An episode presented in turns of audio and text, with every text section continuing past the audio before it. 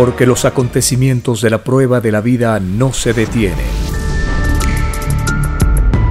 Porque todo tiene un principio, un desarrollo y un fin. Presentamos El tiempo está cerca. Una gran oportunidad para cambiar nuestros destinos y la vida. El cambio de costumbres provocará la caída del sistema de vida, de las leyes del oro. Los acontecimientos le salen al encuentro a las criaturas. Una nueva revelación, escrita por el primogénito solar, Alfa y Omega, se extiende por el mundo. Ciencia celeste, nueva moral filosofía común, justicia divina. El tiempo está cerca.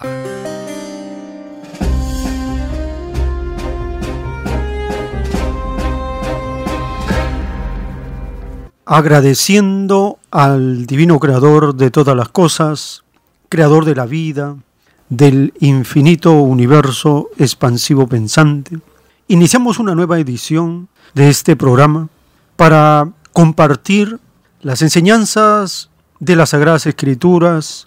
En ellas se anuncia, se profetiza la llegada de la continuación del Evangelio. Y tal como está escrito en los rollos del Cordero de Dios, la nueva revelación parte de la base de que todos los seres humanos estamos cumpliendo con la más alta moral que pueda concebirse. Y la nueva revelación que por primera vez es dada al mundo, recién conoceremos el lugar de nuestro origen, porque pedimos olvidarlo para cumplir con la prueba de la vida, sabiendo que todo espíritu es probado. Por tanto, la revelación del Cordero de Dios viene a este mundo a explicar el cómo fueron hechas todas las cosas, lo que nunca sabremos de otro modo, porque a nosotros el Divino Creador nos concedió la vida, no nos hemos dado nosotros a sí mismos la vida, nos ha sido concedida, y dentro del pedido de la humanidad está la llegada de la doctrina del Cordero de Dios, que será llamada ciencia celeste, porque esta doctrina, esta ciencia, no es de origen terrenal, es de origen celestial. Esa es la diferencia entre el conocimiento humano y el conocimiento de la doctrina del Cordero de Dios.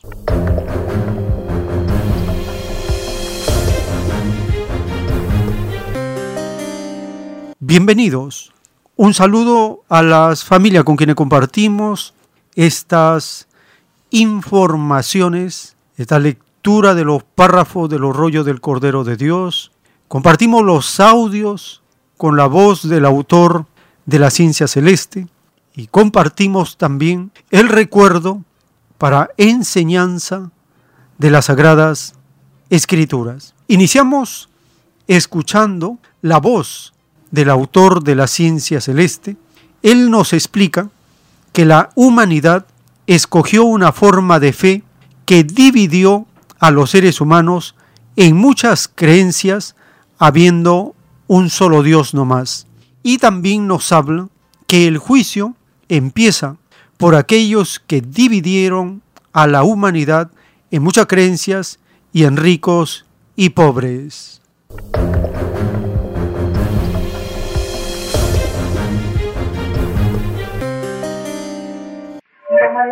Una forma de fe en muchas creencias, habiendo un solo Dios más. Esta extraña división se llama en el reino de Dios confusión mental. Y esta división, dice el Padre, se paga en el juicio que viene, segundo por segundo. Nadie pidió dividir a nadie en la prueba de la vida. Nadie pidió imitar a Satanás, que había dividido sus ángeles, en el macrocosmos llamado reino de Dios. Los llamados religiosos, dice el Padre, surgido durante el desarrollo del mundo Se olvidaron de la advertencia que somos Satanás libres. Y se olvidaron de que ellos también están en el juicio y son criaturas como todos. Y el juicio principia por ellos, por los que le dividieron los hijos de ellos. La prueba de ellos consistía en no dividir. Y el padre dice, las pruebas son las pruebas. Entonces, los religiosos no tuvieron la habilidad mental, a través de los siglos, de mantener unificado al mundo en una sola psicología del Evangelio de Dios. No les dio la cabecita a ellos. Y el Padre los llama a los religiosos, en lo que viene de después, como lo más atrasado de la evolución humana. Son los mismos fariseos hijos del pasado que pidieron nueva existencia en la tierra, porque todo espíritu nace de nuevo para conocer vida nueva. Eso está en el Evangelio, La revelación de Dios se extiende por el mundo como conocimiento y no divide nada. El tiempo está cerca. En un párrafo de los rollos del Cordero de Dios está revelado todo, absolutamente todo, está constituido por querubines. En mi divino evangelio solo se les nombra, no se enseña su ciencia, porque cuando el espíritu humano pidió ser probado en una forma de vida, pidió también ser probado en las escrituras. Es por esta causa, salida del libre albedrío del espíritu, que el divino evangelio del Padre Jehová está escrito en psicología de prueba. Cada individualidad así lo pidió en el reino de los cielos. Todo lo imaginable se pidió a Dios y todo lo imaginable, teniendo causa de pedido, es que todo lo imaginable es juzgado por el mismo Dios. Esto significa que el mismo que dio el divino evangelio al mundo de la prueba, el mismo da la revelación, porque todo sale de un mismo Dios, no más. Entre el divino evangelio y la divina revelación jamás existirán contradicciones, porque el Creador no se contradice. Es así que toda virtud que se pidió en el pensar humano está constituida por querubines, los querubines de las virtudes, escrito por el primogénito solar, Alfa y Omega.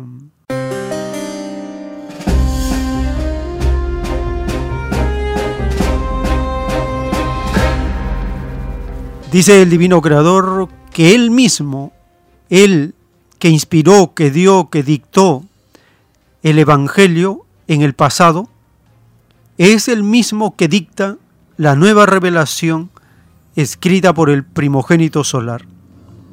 Estamos en estas ediciones compartiendo la película de Jesús de Cristo según el Evangelio de Juan, capítulo por capítulo. Hemos avanzado hasta el capítulo 3 Ahora continuaremos con el capítulo 4.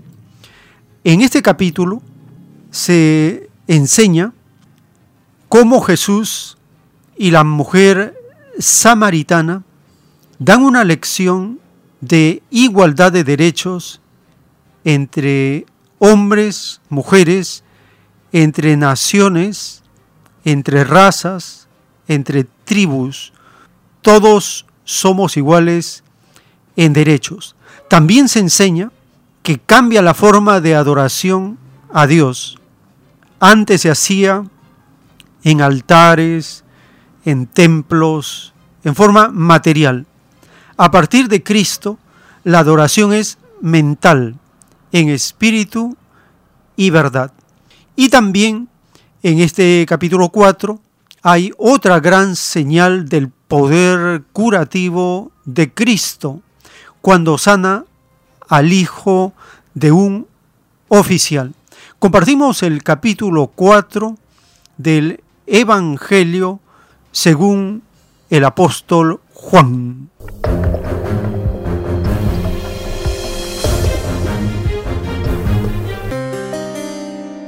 Por tanto, cuando el Señor supo que los fariseos habían oído que él hacía y bautizaba más discípulos que Juan, aunque Jesús mismo no bautizaba, sino sus discípulos, salió de Judea y se fue otra vez para Galilea. Por eso, él tenía que pasar por Samaria. En Samaria llegó a una ciudad llamada Sicar, cerca de la parcela de tierra que Jacob dio a su hijo José. Y allí estaba el pozo de Jacob. Y Jesús, cansado del camino, se sentó junto al pozo. Era cerca del mediodía. Una mujer de Samaria vino a sacar agua. Dame un poco de agua. Pues sus discípulos habían ido a la ciudad a comprar alimentos. Tú eres judío y yo una samaritana. ¿Cómo es que tú me pides de beber? porque los judíos no tienen tratos con los samaritanos. Si supieras lo que Dios da, y quién es el que te pide agua, tú le pedirías a Él, y Él te daría agua viva. Dime cómo vas a sacarla si el pozo es hondo. ¿De dónde pues tienes esa agua viva? Nuestro antepasado Jacob nos dejó este pozo, del que él mismo bebía con sus hijos y animales. ¿Acaso eres tú mayor que Jacob?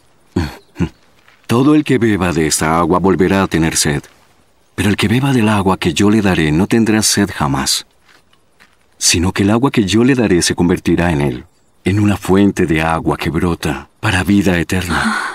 Señor, dame de esa agua, para que no vuelva yo a tener sed, ni tenga que venir hasta aquí a sacar agua. Llama a tu marido y ven acá. No tengo un marido. Bien, dices que no tienes marido porque has tenido cinco maridos y el que ahora tienes no es tu marido. ¿Es cierto lo que has dicho? Señor, me parece que eres profeta. Nuestros padres, los samaritanos, adoraron en este monte. Pero ustedes dicen que Jerusalén es el lugar donde debemos adorarlo. Créeme, mujer. Llega la hora en que adorarán al Padre sin tener que venir a este monte, ni ir a Jerusalén. Ustedes, los samaritanos, no saben a quién adoran. Pero nosotros sabemos a quién adoramos, pues la salvación viene de los judíos. Pero llega la hora, y ahora es, cuando los que de veras adoran al Padre, lo adorarán en espíritu y en verdad. Porque a los tales el Padre busca que lo adoren. Dios es espíritu, y solamente por el poder del espíritu, la gente lo adorará en verdad. Yo sé que el Mesías vendrá y cuando Él venga, nos declarará todo. Yo soy el mismo que habla contigo. En esto llegaron sus discípulos y se maravillaron de que hablara con una mujer. Pero ninguno le preguntó, ¿qué tratas de averiguar? ¿O por qué hablas con ella? Entonces la mujer dejó su cántaro, fue a la ciudad y dijo a los hombres, Vengan Vean a un hombre que me ha dicho todo lo que he hecho. ¿No será este el Mesías? Y salieron de la ciudad y fueron a donde él estaba. Mientras tanto los discípulos le rogaban, Rabí, come. Pero él les dijo, Yo tengo una comida que comer que ustedes no saben. Entonces los discípulos se decían entre sí, ¿le habrá traído alguien de comer? Mi comida es hacer la voluntad del que me envió y llevar a cabo su obra. ¿No dicen ustedes, Faltan cuatro meses para la cosecha. Pero yo les digo, alcen sus ojos y vean los campos, que ya están blancos para la cosecha. Ya el segador recibe salario y recoge fruto para la vida eterna, para que el que siembra se alegre con el que cosecha. Pues bien dice el dicho, uno es el que siembra y otro el que cosecha. Yo los envié a ustedes a cegar lo que no han trabajado. Otros han trabajado y ustedes han entrado en su labor. Muchos de los habitantes de Samaria creyeron en Jesús, por lo que les había asegurado la mujer, me ha dicho todo lo que yo he hecho. De modo que cuando los samaritanos vinieron, rogaban a Jesús que se quedara con ellos, y él se quedó allí dos días. Muchos más creyeron por su palabra y decían a la mujer, ya no creemos por lo que tú has dicho, porque nosotros mismos lo hemos oído, y sabemos que este es en verdad el Salvador del mundo. Después de los dos días, Jesús salió de allí para Galilea, porque Jesús mismo dio testimonio de que a un profeta no se le honra en su propia tierra. Así que cuando llegó a Galilea, los galileos lo recibieron, pues habían visto todo lo que él hizo en Jerusalén durante la fiesta, porque ellos también habían ido a la fiesta. Entonces vino otra vez Jesús a Caná de Galilea, donde había convertido el agua en vino. Y había allí cierto oficial del rey cuyo hijo estaba enfermo en Capernaum. Cuando él oyó que Jesús había venido de Judea a Galilea, fue a su encuentro y le suplicaba que bajara y sanara a su hijo, porque estaba al borde de la muerte. Ustedes no creen, sino ven señales y prodigios. Señor, baja conmigo, antes que mi hijo se muera. Ve, tu hijo vive. Y el hombre creyó la palabra que Jesús le dijo, y se fue.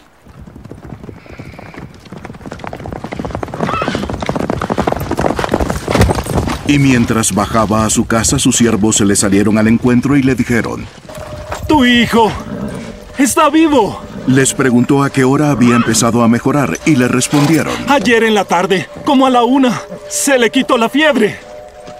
El padre entonces se dio cuenta que fue a la hora en que Jesús le dijo, Tu hijo vive. Y creyó él con toda su casa. Esta fue la segunda señal que Jesús hizo cuando fue de Judea a Galilea. El tiempo está cerca. Todo lo que hacía Cristo era y es revolucionario. Viene a cambiar el orden de cosas establecido. Cristo enseñó la igualdad de derechos entre todos los seres humanos. Cristo enseñó una nueva forma de adorar al Divino Creador, en espíritu y en verdad. En espíritu es conocimiento, en verdad es verificarlo en los hechos, cómo uno se está comportando con el prójimo y con el Divino Creador. A partir de ahí podemos sentir una adoración diferente al Divino Creador, con el trabajo, con el conocimiento, con el estudio de las escrituras, con costumbres de alta moral. También Cristo enseña que las señales pedidas por esa humanidad era para probarles la fe con una sola palabra con una indicación, un aviso. El que tenía fe creía. Los que no tenían fe y los que no tienen fe no creen. Así le hagan todas las señales y todas las demostraciones. Esto nos enseña la jerarquía de las virtudes en cada uno. También nos enseña que uno es el que siembra y otro es el que cosecha. En el caso actual, los sembradores, los agricultores, los trabajadores de la tierra, son los más sacrificados, pero los que se creen propietarios son los que viven del sudor de frente de las comunidades y de la nación.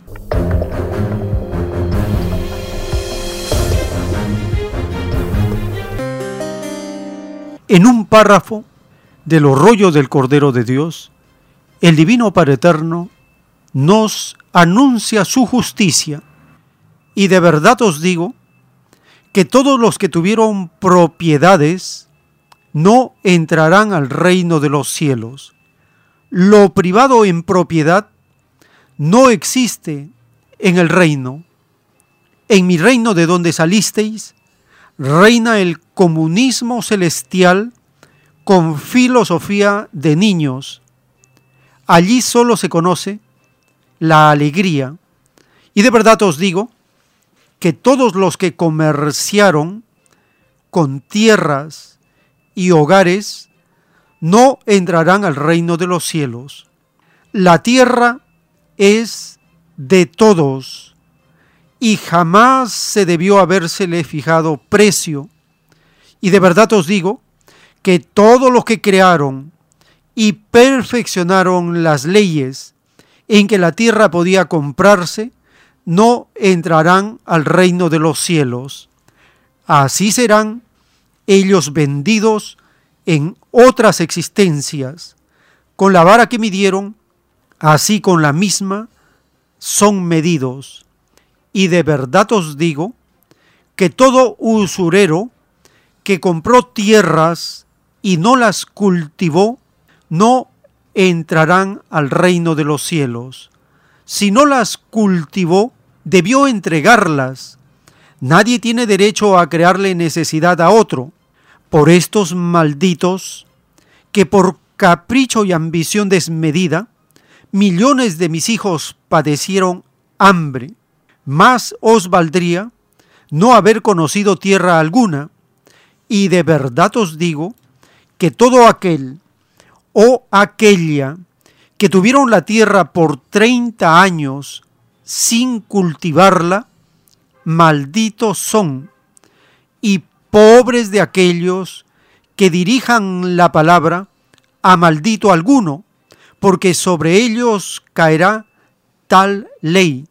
La tierra nunca debió comerciarse, ni nada de lo que ha creado la mente vuestro Creador no os cobra por haberos dado la vida. Escrito por el primogénito solar, Alfa y Omega.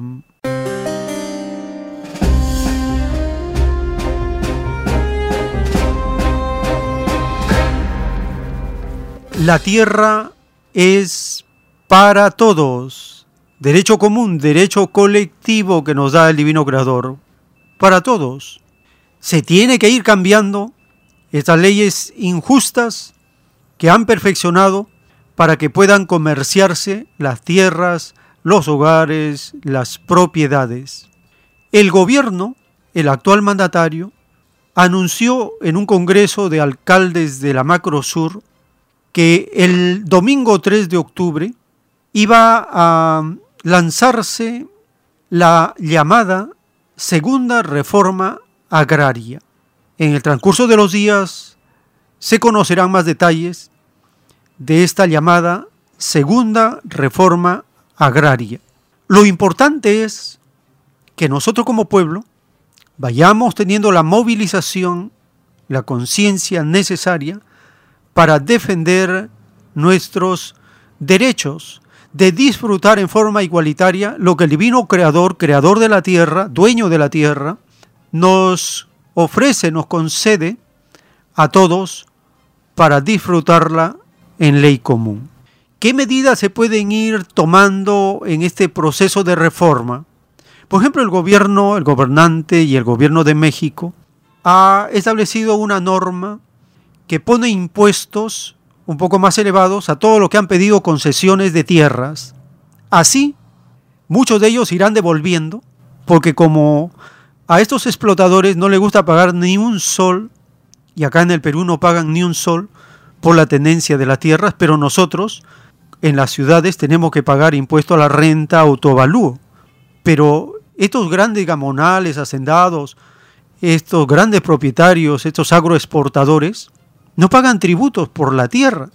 Una reforma tiene que ir incluyendo esas correcciones hasta llegar a una revolución agraria que dependerá de la madurez y la movilización de un pueblo. Compartimos esta edición de una pequeña parte de la participación del mandatario del gobierno popular, Pedro Castillo, con los alcaldes de la Macro Sur y ahí anuncia el lanzamiento de la segunda reforma agraria, llamada así.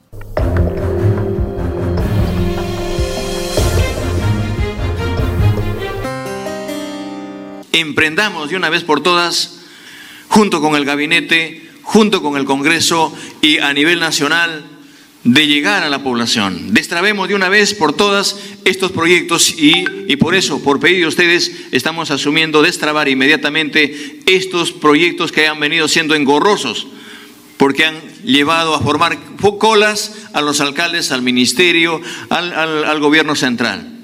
Basta de eso y creemos importante que este Congreso debe arribar a hechos concretos a partir del día de hoy. Y los animo y los invito también para que demos el mayor de nuestro tiempo, el mayor de nuestro esfuerzo para acercarnos más a la población. Y sinceremos también a nuestra población qué tenemos que hacer como alcaldes.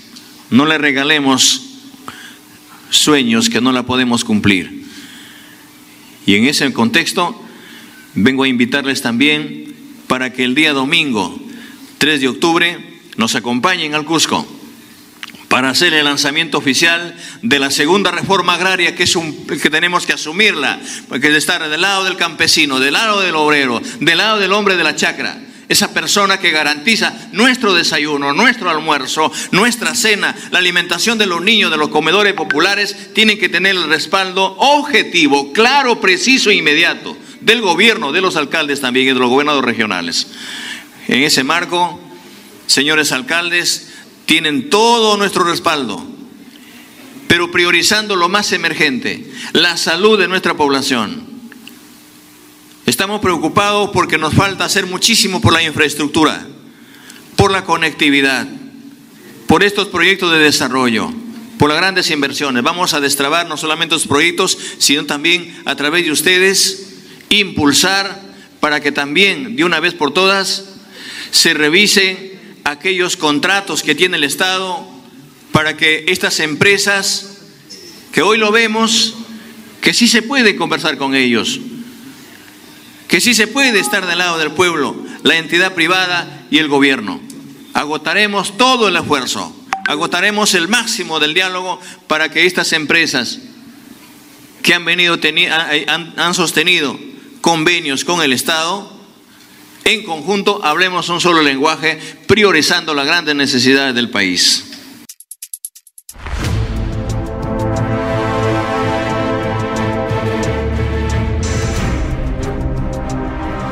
El tiempo está cerca.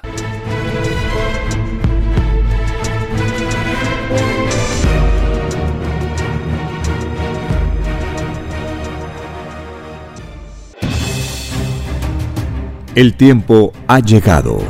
Hay momentos cuando el pueblo entra en un estado de soberanía y esto ocurre cuando el creador de la vida ordena cambiarlo todo.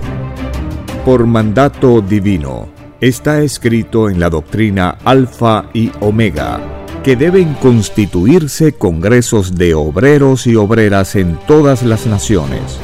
Cristo dijo en Lucas 12, verso 32, no temáis, pequeño rebaño, porque a vuestro Padre le ha placido daros el reino. Envíe sus aportes en texto y audio al 934-407-166 o solicite más información al 934-407-166. Solo una unidad común con nueva moral dará paz al mundo. Por orden de Dios Padre, el mundo será dirigido por los trabajadores. Ha llegado el tiempo para que el pueblo escoja su propio destino y se gobierne a sí mismo. Alegraos, humildes del mundo, vuestro yugo llega a su fin.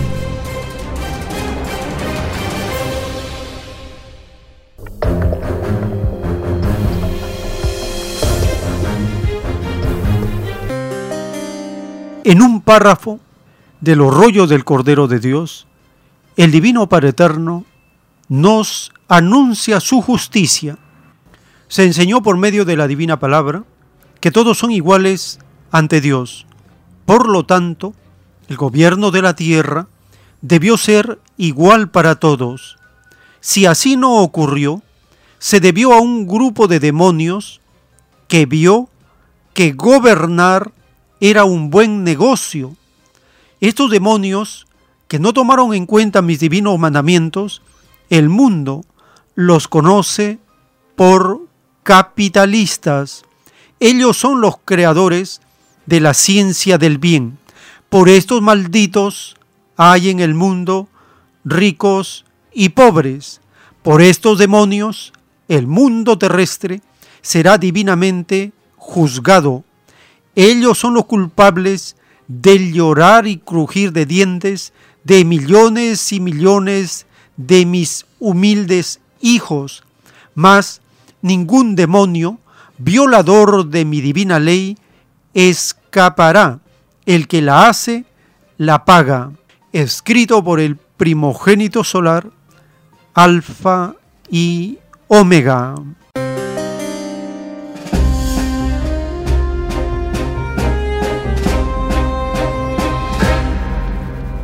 El Divino Creador nos advierte del riesgo de convertir el gobierno en un buen negocio. Los capitalistas siempre lo han hecho así. Los derechistas, los neoliberales, esa es su forma de entender el gobierno, como negocio, como inversiones, como ganancia, como beneficio, como un lucro para el sector privado. Para el privado todas las facilidades, todas las ventajas, todos los favores, todos los beneficios, todas las leyes, toda la justicia para el privado. ¿Y qué hace el privado? Como son demonios, estos corruptos no solamente tienen esa ventaja, sino que se aprovechan de esas ventajas en contra de toda la nación. Es el caso del gas de camisea. Compartimos una entrevista realizada en Otra Mirada, el portal y canal de YouTube. Allí han entrevistado al expresidente de Perú, Petro. Él conoce la parte técnica de este contrato y escuchemos para tener algunos alcances de este negocio grande para el sector privado en contra del Perú.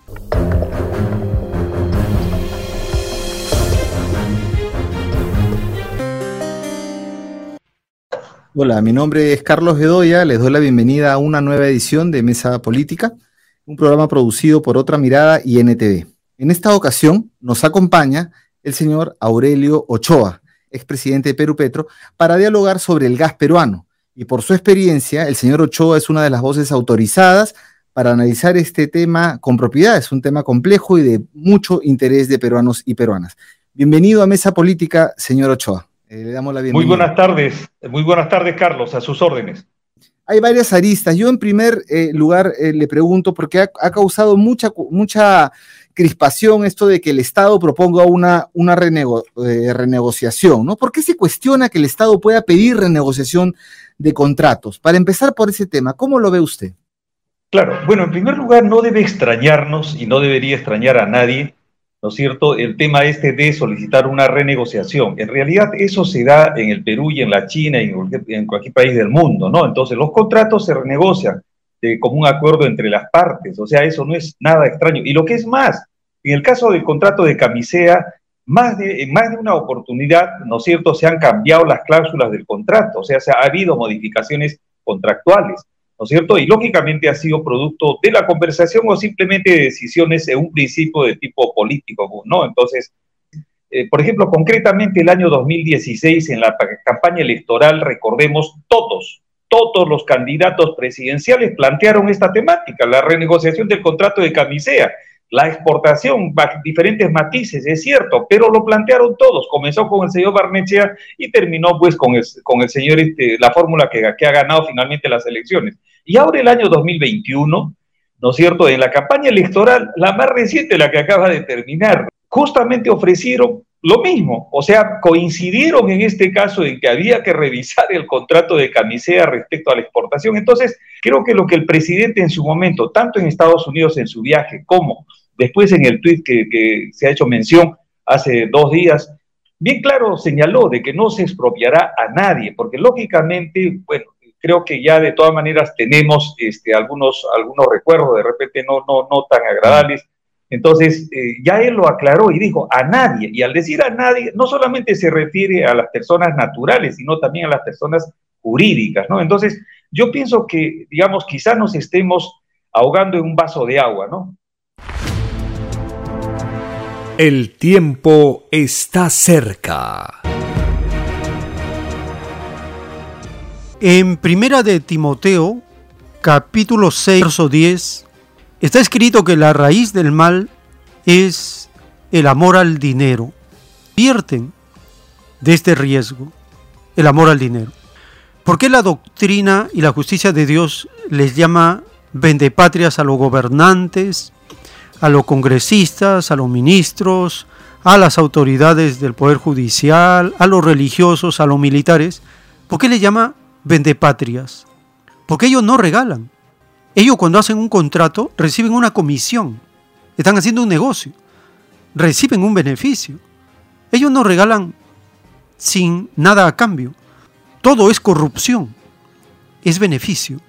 A costa de toda la nación los lobbies del Congreso, allí les pagan a los congresistas para que den leyes a favor de los explotadores, de los grandes poderes comerciales.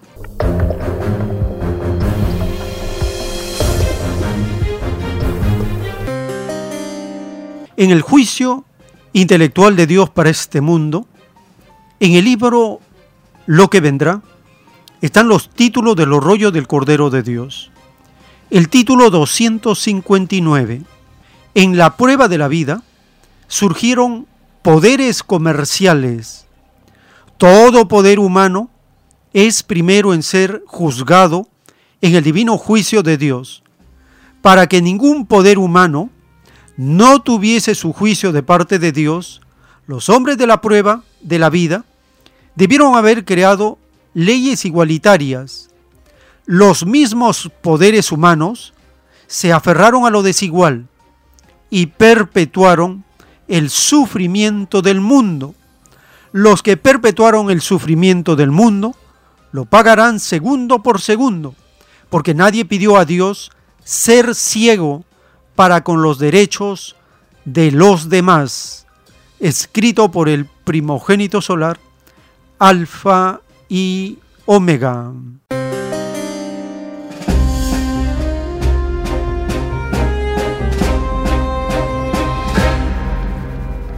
los poderes comerciales de la bestia capitalista. Estos ambiciosos están haciendo negociados a sus anchas con la riqueza que pertenece a toda la nación, a todos los peruanos. ¿Por qué se debe renegociar el lote 56 del gas de camisea? Compartimos la siguiente parte de esta entrevista realizada por el portal Otra Mirada al expresidente de Perú, Petro.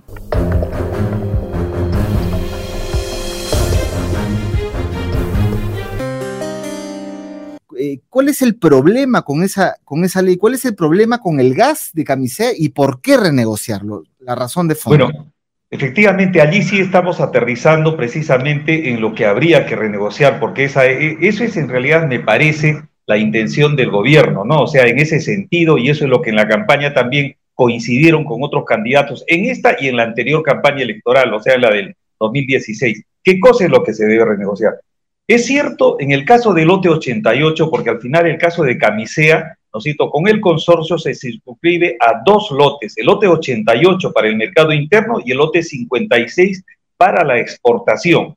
Entonces, en la vida del contrato, este de camiseta del lote 88, como señalábamos, desde el del año 2000, que data del año 2000, ¿no y el otro del año 2006, eh, pero particularmente en el caso del lote 88, ciertamente y a petición inicial, por ejemplo, del propio consorcio, se han hecho modificaciones, o sea que el Estado aceptó en su momento, por ejemplo, disponer de las reservas del, del lote 88 para garantizar ¿no es cierto?, la viabilidad del proyecto de exportación del lote 56, a pesar que estaba ya, digamos, inclusive hasta por ley y toda esa cosa, pero al final, digamos, se hicieron las modificaciones a petición, en este caso, no del Estado peruano, sino del consorcio, y lograron, por supuesto, ¿no es cierto?, garantizar el lote 56 con las reservas del lote 88 que eran exclusivamente para el mercado interno. O sea, comenzando, como se observa, ya en las modificaciones, digamos, que han existido, en, bueno, en este caso que he mencionado, han sido a instancias, ¿no es cierto?, del propio consorcio, ¿no es cierto? Entonces, ya, digamos, como antecedentes. Ahora, ¿qué cosa es lo que se puede modificar? Eh, en este caso me parece que es precisamente el tema de la exportación de gas. No es el caso del lote 88, porque en realidad la regalía es alta, es cierto, no sea toda la parte tributaria, por ejemplo, me parece que no, no, no, en esa parte no creo que haya ya mucho margen para, o quizá ninguno para poder renegociar, ¿no? Pero lo que sí hay que renegociar es con relación al lote 80, al lote 56, que no se ha mencionado y nadie menciona, y menos en el comunicado que ha hecho el consorcio. Estamos de acuerdo en varias partes que señalan el comunicado del consorcio, efectivamente, no, muy, muy, este, digamos, protocolar, me parece, no guardando las formas, en fin, pero lo que no menciona es con relación al lote 56, que es donde está el meollo del asunto y requiere una renegociación. ¿Por qué razón? Porque lo que recibe el país como regalía real, no como regalía, como regalía teórica, como está, digamos, suscrita en el caso del lote 56, está recibiendo, eh, digamos, eh, una, llamémosle una, eh, un ingreso económico bastante modesto, ¿no es cierto?, inferior al que, por ejemplo, está recepcionando con relación al, al mercado interno. Vale decir que lo que se vende al exterior implica regalías, digamos, de tipo de, eh, bastante reducido con relación a lo del mercado interno, y eso no puede ser porque es contradictorio, ¿no? El tiempo está cerca. Está escrito en la primera carta a Timoteo, capítulo 6, verso 9. Porque los que quieren enriquecerse caen en tentación y lazo y en muchas codicias necias y dañosas que hunden a los hombres en destrucción y perdición. Porque raíz de todo lo males es el amor al dinero, el cual codiciando algunos se extraviaron de la fe y fueron traspasados de muchos dolores. Primera de Timoteo capítulo 6, verso 9 y 10. En el verso 9 se anuncia la caída por ambición y corrupción de estos que quieren enriquecerse. En el caso del Perú, el lobista, el vende patria llamado PPK, un siniestro agente del imperialismo, fue denunciado por el ex congresista Manuel Danmer. Él puso al descubierto cómo en el año 2004 las maniobras del demonio PPK que hizo para las empresas que patrocinan sean favorecidas con la exportación del gas de camisea en desmedro de los intereses nacionales. A este demonio lobista PPK no le interesó que nuestro gas abastezca al mercado interno y utilizó su condición de ministro de Economía y luego de Premier para que se modifiquen algunos decretos y permitan que el gas de los lotes 56 y 88 se utilice para satisfacer la demanda del mercado mexicano y ahora asiático y europeo, permitiendo ganancias millonarias para las empresas que por entonces representaba este mafioso lobista Vende Patria PPK. Compartimos la siguiente parte de la entrevista al expresidente de Perú Petro y ahora nos habla de las regalías del lote 56.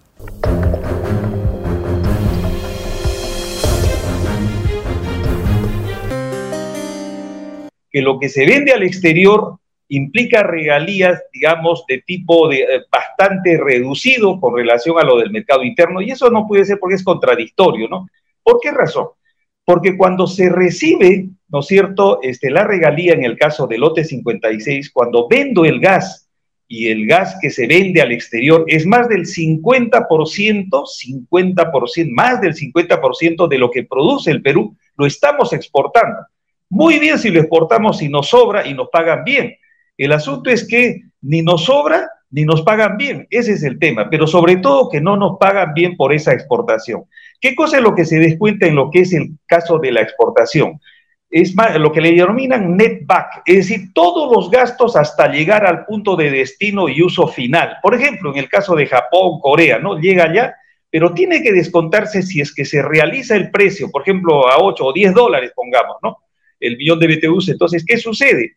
Llega y se descuenta la regasificación en el Japón o Corea, la descarga de ese gas, el transporte marítimo entre Melchorita, Cañete y el Japón o Corea, en fin, ¿no? o u otro mercado, el procesamiento en la planta de Melchorita, ¿no es cierto? La descarga, la carga y la descarga, en fin, el transporte terrestre por el gasoducto de Camisea, ¿no es cierto? Todo lo que corresponde pues a seguros, etcétera, etcétera. Todo eso se lo descuentan al precio del gas y al final sobre lo que queda, el relicto, ¿no es cierto?, de esa venta, que puede ser, no sé, dos, tres dólares, pongamos, sobre eso se aplica la regalía. Entonces, por ejemplo, en el caso de, ese lote 56 hay dos regalías, una de 30% y otra de 38%. Entonces, hoy día, si lo ponemos a 10 dólares, la regalía sería 38%. Y en el momento de hacer esas modificaciones, nos vendieron ¿no es cierto?, la idea de que estábamos recibiendo más que el propio lote 88. Pero en la práctica, como usted comprenderá, es 38% o 30%, pegamos 38% sobre 10 dólares. ¿Y cuánto es? 3 dólares 80. Lo importante es esto, que estaríamos recibiendo como que el precio del gas en boca de pozo está a 3 dólares 80, pero lo hemos realizado a 10 dólares. En consecuencia, sobre esos 3 dólares 80 es que vendría, digamos, la regalía esta de, del famoso 38%. Entonces, lo que vamos a recibir es, digamos, algo disminuido. El propio productor también recibe, lógicamente, menos, ¿no? Entonces, eso es lo que se tiene que renegociar. Y si no es negocio para el exportador, bueno, mala suerte, el que no se puede perjudicar es el país. El tiempo está cerca. En el juicio intelectual de Dios para esta generación, para este mundo, en el libro Lo que vendrá, están los títulos de los rollos del Cordero de Dios dictados por el Divino Padre Eterno. El título 1330, en el extraño sistema de vida, salido de las extrañas leyes del oro, surgieron extraños poderes económicos. Tales poderes los conoce el mundo. Una de las extrañas características de tales poderes era la de ocultar al resto del mundo lugares en donde existía tal o cual riqueza este engaño colectivo se paga también en un puntaje colectivo. Los engañadores serán acusados por el Hijo primogénito de conspirar contra el progreso de un planeta. Estos demonios están en la ley de la maldición. Tres cuartas partes de ellos se suicidará porque en la prueba de la vida se crearon ellos mismos una débil y extraña moral que los anula ante las pruebas de la vida. La moral de un pobre o de un sufrido es infinitamente más elevada que la de un llamado rico, escrito por el primogénito solar, Alfa y Omega.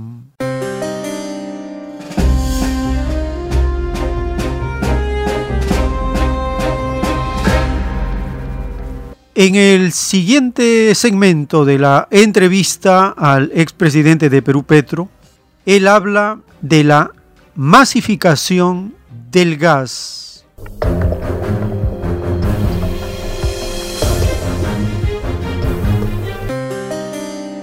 ¿Cómo va la masificación del gas en el Perú? Usted nos dice que más del 50% del gas exporta. ¿no? Entonces, eh, ¿cómo va la masificación del gas y qué, qué importaría, qué, qué importancia tiene eh, una modificación de, la, de, de, las reglas de juego grandes, ¿no? De la ley de, de hidrocarburos, claro. de a quién le pertenece el gas? Así. Bueno, en primer lugar, el tema es que el, el Estado tampoco ha, ha, digamos, construido la uh, correspondiente infraestructura precisamente para lograr la masificación del gas. Eso es cierto, o sea, no, no se ha construido. Recordemos nomás cómo está abandonado el gasoducto sur peruano con un 37% de avance, ¿no? Entonces, eh, digamos, en esa, en esa parte es cierto, o sea, no se ha construido y por eso justamente tenemos pues niveles de penetración del gas muy modestos, muchísimo más bajos que, por ejemplo, nuestro, nuestros vecinos, llámese el caso sobre todo de Bolivia, el caso de, de Colombia, ¿no?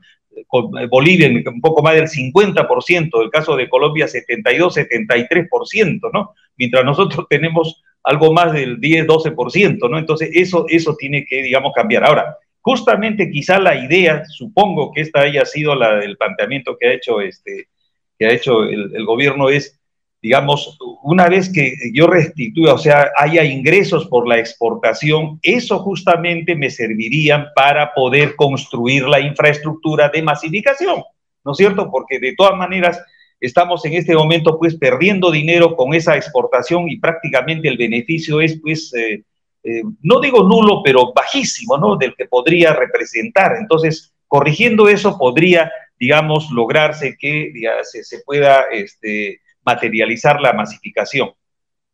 Esa es una parte. La otra es, por sí. ejemplo, cómo es posible que no tengamos petroquímica, porque justamente a las empresas que han pretendido hacer petroquímica e invertir más de dos mil cada una, más de dos mil millones de dólares, se les diga que no hay gas. Y, de otro lado sabemos de que se está reinyectando al yacimiento 300 a 400 millones de pies cúbicos de gas que podrían servir para tres petroquímicas, ¿no? Entonces, eso, por ejemplo, tiene que corregirse.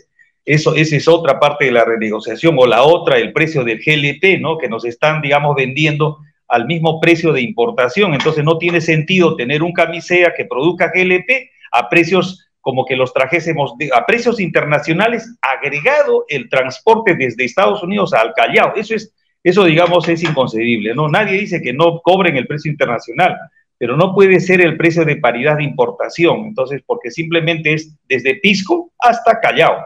Entonces es un tramo pues pequeñísimo con relación a traerlo desde la costa del Golfo en el Atlántico, en Estados Unidos. Entonces eso digamos tiene que corregirse, ¿no? Entonces creo que esos puntos, ya, ya hay otros lógicamente que había que describirlos, en fin, supongo que digamos ellos tengan eh, ya pensado su equipo, en fin, haya, haya visto toda esta temática, que lógicamente a veces se critica que en un tuit, lógicamente no van a ir pues en un tuit de cinco páginas, de cinco líneas, no va, no va a ir todo, todos los detalles, ¿no? Pero lo que digo es, de todas maneras, tienen que guardar las formas. Creo que el consorcio, al final, como resumen de lo que estamos conversando, creo que, digamos, ha mostrado predisposición para reunirse. Creo que el día 6, justamente de octubre, dentro de pocos de una semana, pues se van a reunir. Qué bueno, qué bueno, me parece bien. El comunicado del consorcio ha sido bastante mesurado, ¿no es cierto?, diplomático, protocolar, en fin. Entonces, creo que las condiciones están dadas y otra cosa adicional, que hay un un señor eh, de la Sociedad Nacional de Industrias, inclusive que ha declarado que, digamos, ha conversado con ellos y ellos, y ellos están inclusive predispuestos a colaborar para construir la infraestructura de distribución. Qué bueno, por ejemplo, son palabras, digamos, agradables a mis oídos al menos, ¿no? Entonces creo que vamos, vamos eh, conduciendo las cosas, ¿no? Entonces creo que todos tienen la buena voluntad y creo que no hay que temer el caso de la renegociación y quizá las cifras que se publican, que, que 30 mil millones de dólares, eh, que esto costaría una... Por favor, tampoco hay que exagerar, ¿no? Porque cualquiera que saca la cuenta sabe que eso no corresponde a la realidad, ¿no? Una planta, digamos, de las que tenemos en Malvinas o, o la que tenemos en Belchorita no cuesta eso, pues, ¿no? El tiempo está cerca. Para todos aquellos que deseen recibir el link de la película del Evangelio de Juan, capítulo por capítulo, es una película de tres horas en video, pueden enviar un mensaje pidiendo el link al 934-407-166. También nos hacen llegar un volante de las actividades para la difusión de la ciencia celeste. A partir de este domingo 3 de octubre de 2021, todos los domingos, desde las 11 de la mañana, en el Girón Camaná 344, en el Cercado de Lima, desde las 11 de la mañana, podrán los asistentes apreciar la exposición de las copias de los rollos que son la materialización del Apocalipsis.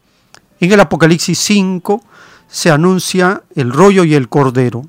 Allí podrán ver la exposición, copia los rollos, al tamaño original, un metro de alto por 70 centímetros de ancho. Esas son las dimensiones de los rollos originales, que es el formato de la cartulina duplex o del papel Canson, los pliegos de un metro por 70 centímetros.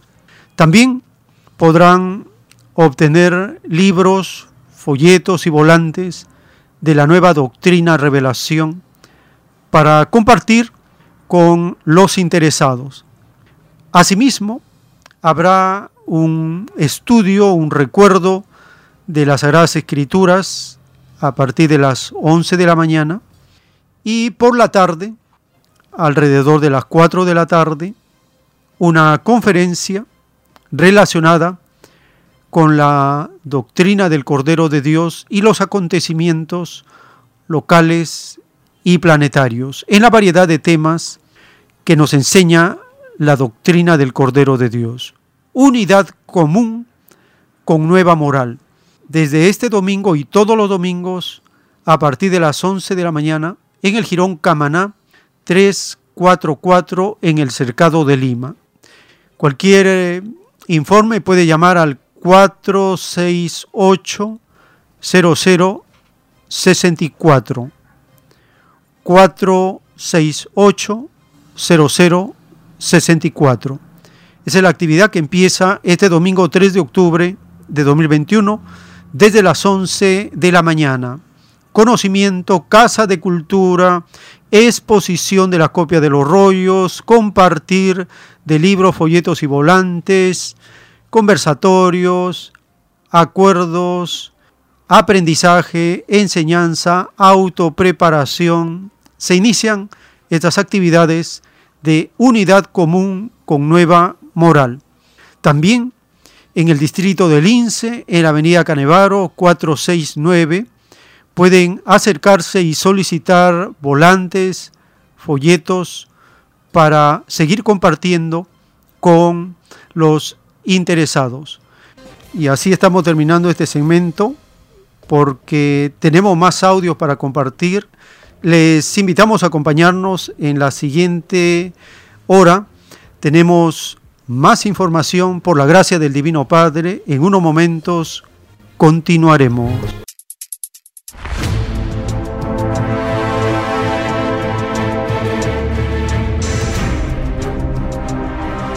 El tiempo está cerca.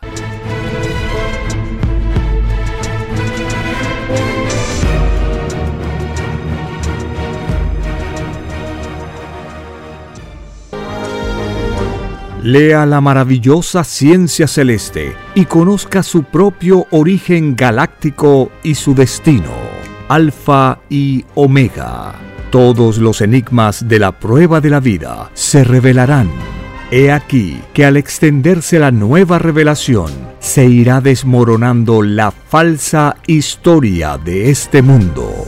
La tercera doctrina es una colosal escritura telepática, realizada en miles de planos o rollos, dictada por el Padre Eterno, al primogénito solar Alfa y Omega Conozca la nueva biblioteca digital y descargue gratis los libros electrónicos del sitio www.alfayomega.com.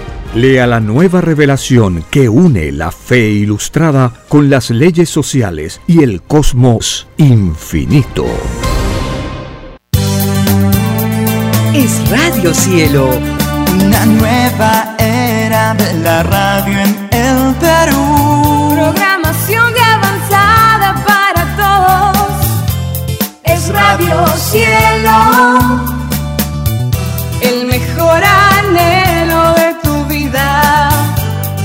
Radio Cielo, sembrando amor y conciencia. Es Radio Cielo.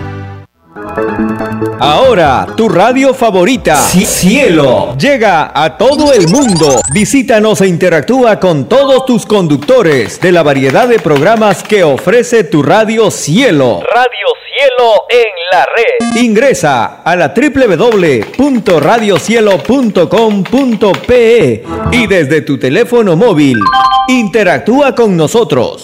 Radio Cielo, a la vanguardia de la tecnología.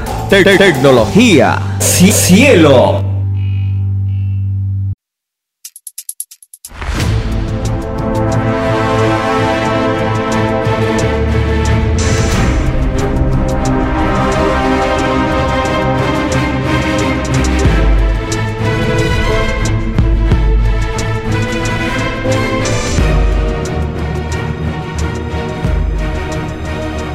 Porque los acontecimientos de la prueba de la vida no se detienen.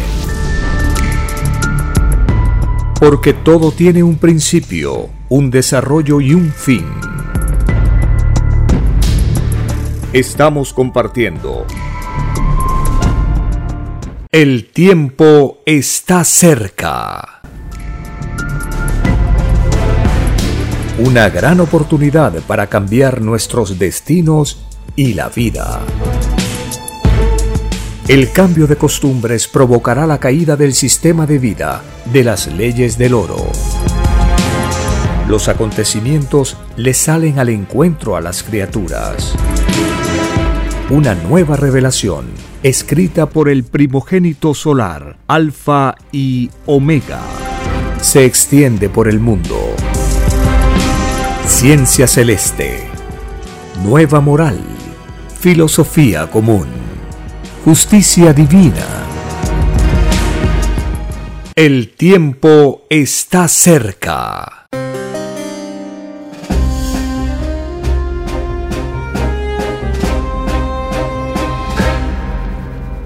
Gracias al Divino Creador de todas las cosas, estamos compartiendo estas revelaciones de los del Cordero de Dios y el recuerdo de las enseñanzas del Evangelio de Cristo. En un párrafo de los rollos del Cordero de Dios, el Divino Padre Eterno nos dice, esta divina revelación explica todo lo misterio de la naturaleza y del universo. Todo se sabe con el tiempo. Y si no se sabía, es porque estáis en prueba de vida. Con la llegada del juicio final, el misterio deja de ser misterio, se vuelve ley y pasa al orden normal de las cosas. Cuando se llega a este punto, nace una nueva moral, que puede ser correcta o incorrecta. Es correcta cuando en los momentos de misterio y de prueba no se viola la ley de Dios y es incorrecta cuando en los mismos momentos de misterio y de prueba se viola la divina ley de Dios. La inmoralidad la provoca el hombre, nunca los mandatos celestiales. Escrito por el primogénito solar, Alfa y Omega.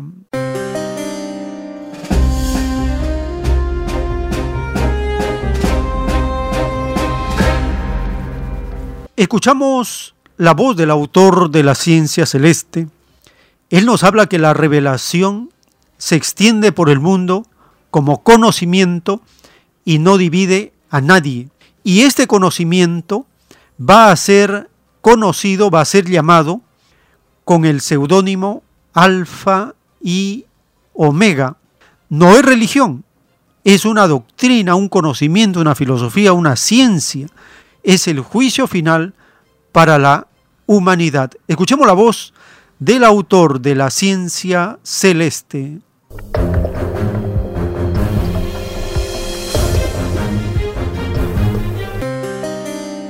La revelación de Dios se extiende por el mundo como conocimiento y no divide a nadie. Se extiende a todos los idiomas. Porque lo de Dios no tiene límite. Y lo que no tiene límite, invade todo, porque no tiene límite. Eso se llama por el fruto se conoce la fe. Entonces, este conocimiento de su Padre se va a llamar nuestro seudónimo Alfa y Omega. Pero no es religión. El Eterno no imita a sus hijos. Cuando Él decide enviar los primos a los planetas, porque Él es el infinito. Entonces hay que distinguir lo que era el Evangelio, salido del libre albedrío de Dios, y lo que era la forma de fe, del libre albedrío de Dios. Entonces la revelación de Dios no es religión, porque aquí hay que aclarar textos, porque la religión son de los. Lo de Dios viene a juzgar la obra de los hombres. Por eso que lo de Dios no es religión. Como fue escrito, el hombre juzgado por todas sus obras, las formas de fe que se dieron los hombres están también dentro de la obra. No hay forma de fe que no sea semejante. El tiempo está cerca. Está escrito en un párrafo de la ciencia celeste. He aquí la divina ley de todo poder sobre otro poder. He aquí un microscópico reflejo de lo que sucede en los colosales mundos de que están poblados los reinos de los cielos. Lo que vosotros llamáis milagros o sobrenatural es cosa divina y corriente en la morada del Padre. Más aún, existe divina rivalidad en las grandes jerarquías relativas a quien produce o crea mayor número de mundos en la más microscópica unidad de tiempo. Solo el Padre posee lo infinito. Los colosales soles vivientes le imitan en medio de un divino concierto como jamás han visto ojos humanos, escrito por el primogénito solar, Alfa y Omega.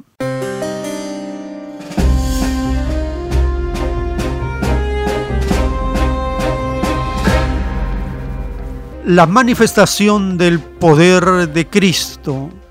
Estamos conociendo el Evangelio según el apóstol Juan.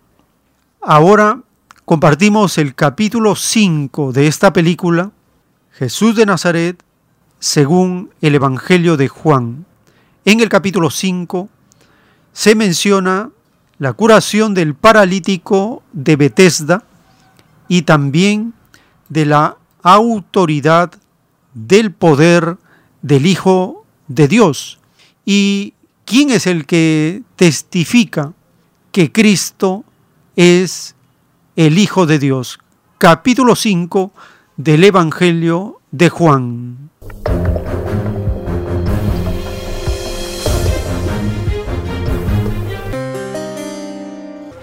Después de esto se celebraba una fiesta de los judíos y Jesús subió a Jerusalén. Hay en Jerusalén, junto a la puerta de las ovejas, un estanque que en hebreo se llama Beit Sata, que tiene cinco pórticos. En estos estaba en el suelo una multitud de enfermos, ciegos, cojos y paralíticos, esperando que un ángel moviera el agua para que entraran y se sanaran. Estaba allí un hombre que hacía 38 años que estaba enfermo. Cuando Jesús lo vio acostado allí y supo que ya llevaba mucho tiempo en aquella condición, le dijo, Dime, ¿quieres ser sano? Señor, no tengo a nadie que me meta en el estanque cuando el agua es agitada. Y mientras yo llego, otro baja antes que yo. Levántate, toma tu camilla y anda. Al instante, el hombre quedó sano. Y tomó su camilla y comenzó a andar.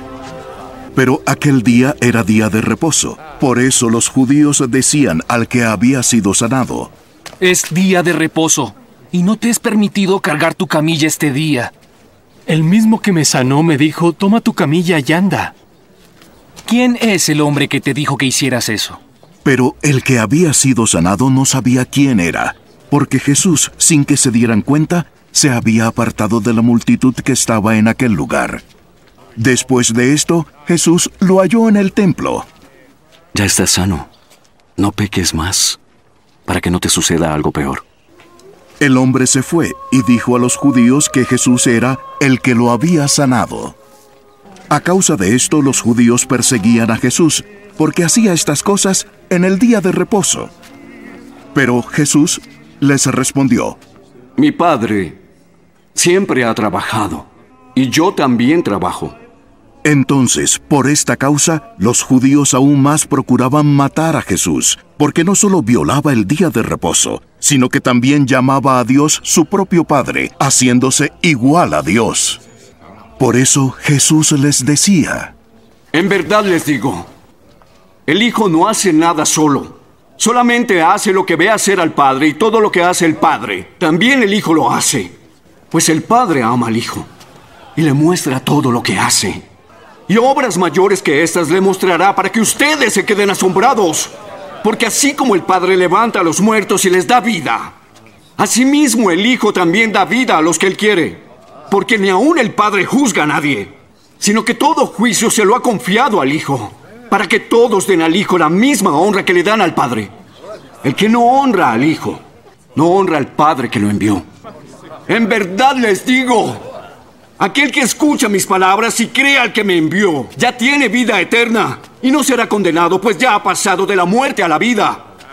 En verdad les digo que viene la hora, y es ahora, en este tiempo, cuando los muertos oirán la voz del Hijo de Dios, y los que oigan vivirán, porque como el Padre tiene vida en Él mismo, así también le dio al Hijo tener vida en Él mismo y le dio autoridad para ejecutar juicio porque Él es el Hijo del Hombre. No se queden asombrados de esto, porque llegará la hora en que todos los muertos oirán su voz y saldrán. Los que hicieron lo bueno, a resurrección de vida, pero los que hicieron el mal, resucitarán para ser condenados. Yo no hago nada por mi propia cuenta. Juzgo según el Padre me ordena y mi juicio es justo. Yo solo hago la voluntad del Padre, porque el Padre me ha enviado. Si yo diera testimonio en favor mío, entonces mi testimonio no valdría como prueba. Pero hay otro que da testimonio en favor mío. Y yo sé que el testimonio que da de mí es verdadero. Ustedes han enviado a preguntar a Juan. Y él ha dado testimonio de la verdad. Pero el testimonio que yo recibo no es de hombre. Solo digo esto para que ustedes sean salvos. Él era la lámpara que ardía y alumbraba. Y ustedes quisieron gozar de su luz por un corto tiempo. Pero el testimonio que yo tengo es mayor que el de Juan. Lo que yo hago es lo que el Padre me ha encargado que hiciera. Esto comprueba que de veras el Padre me ha enviado. Y también el Padre que me ha enviado da testimonio de mí. Pero ustedes nunca han oído su voz ni lo han visto y su palabra no tienen morando en ustedes porque no creen en aquel que Él envió. Ustedes estudian las escrituras porque esperan encontrar en ellas la vida eterna, aunque las escrituras dan testimonio de mí. Ustedes no quieren venir a mí para tener esa vida. Yo no recibo gloria de los hombres, pero a ustedes ya los conozco, que no tienen el amor de Dios en sus corazones. He venido en nombre de mi Padre pero ustedes no me reciben. Si otro viene en su propio nombre, a ese recibirán.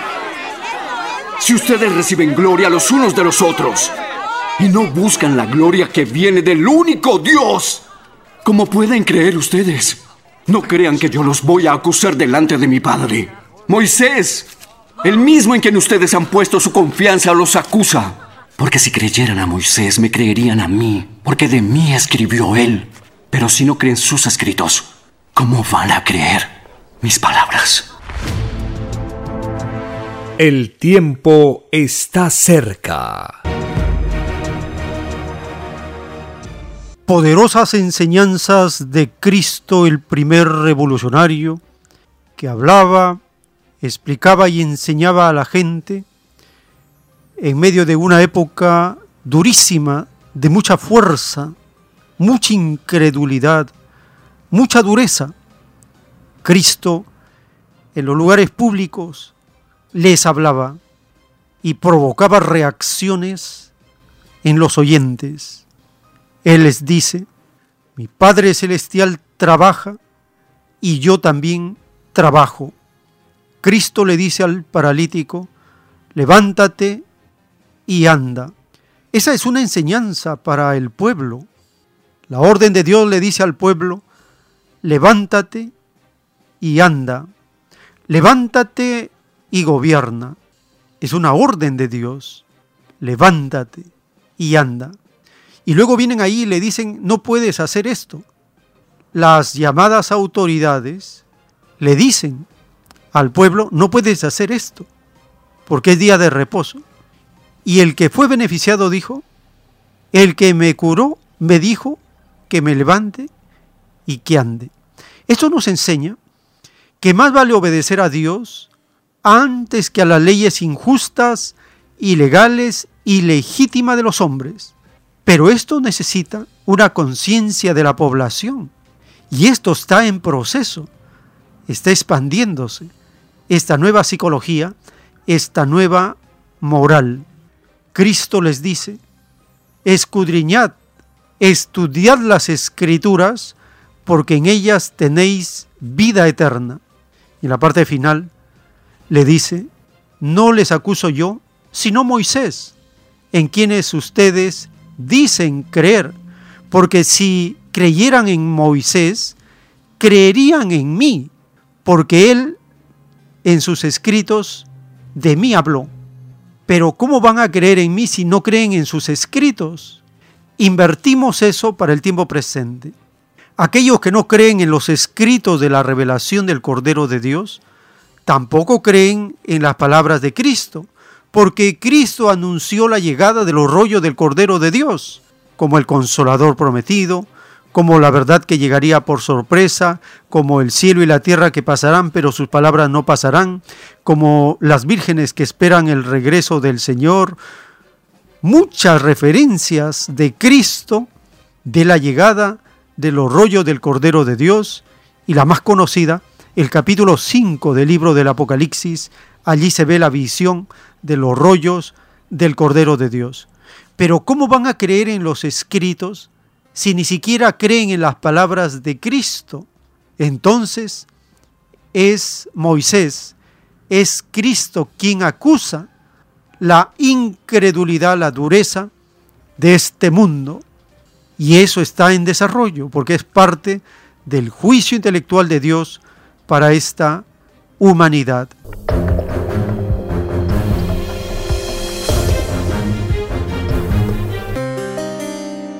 Leemos en un párrafo de los rollos del Cordero de Dios, dictado por el Divino Padre Eterno. Todo espíritu nace de nuevo, sin haber vivido no habría ni premio ni castigo. Y si en el mundo existen infinitas situaciones en el vivir de cada uno, se debe a que vivisteis antes y sus consecuencias se ven ahora. Lo que no se da en una existencia, se da en la otra. No se conoce el apuro en el reino de los cielos. El apuro es producto del egoísmo humano, vive esclavo de él. Salvo el apuro por cumplir lo que es del Padre, ningún apurado entrará al reino de los cielos. Vuestro Creador premia la cortesía espiritual. Escrito fue que vuestro Creador está primero en todas vuestras cosas. El apuro es una ley de las tinieblas, porque es más fácil que entre al reino un espíritu que en la vida cultivó la serenidad, que uno que vivió apurado. Mas el apurarse por servir a otro es premiado en mi reino. El que sirve a otro con intención de caridad al Padre sirve, porque estando en todas partes, estoy también en la mente de todo servido. Todo apuro es nacido de la misma filosofía que impidió vuestra entrada al reino y he salido del capitalismo explotador y solo sirve a él. El apuro de la bestia no sirve al Padre porque no lo toma en cuenta. Si lo tomara en cuenta, abolería el apuro y enseñaría a cultivar la serenidad. Son muchas las malas costumbres y las inmoralidades que os transmitió la bestia, y aunque hubiese sido solo una falta, es suficiente para no entrar al reino de los cielos, escrito por el primogénito solar, Alfa y Omega.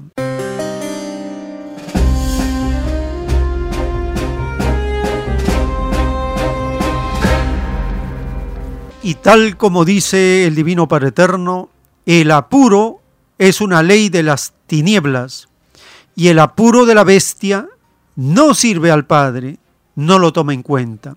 Y como es de las tinieblas, siempre provoca daños. Se está estudiando el apuro digital por la aceleración digital de la tecnología y esto está causando ya daños en la salud mental. Andina de Noticias publica una nota. Cuidado, la aceleración digital afecta la salud mental. Compartimos este audio de Andina de Televisión.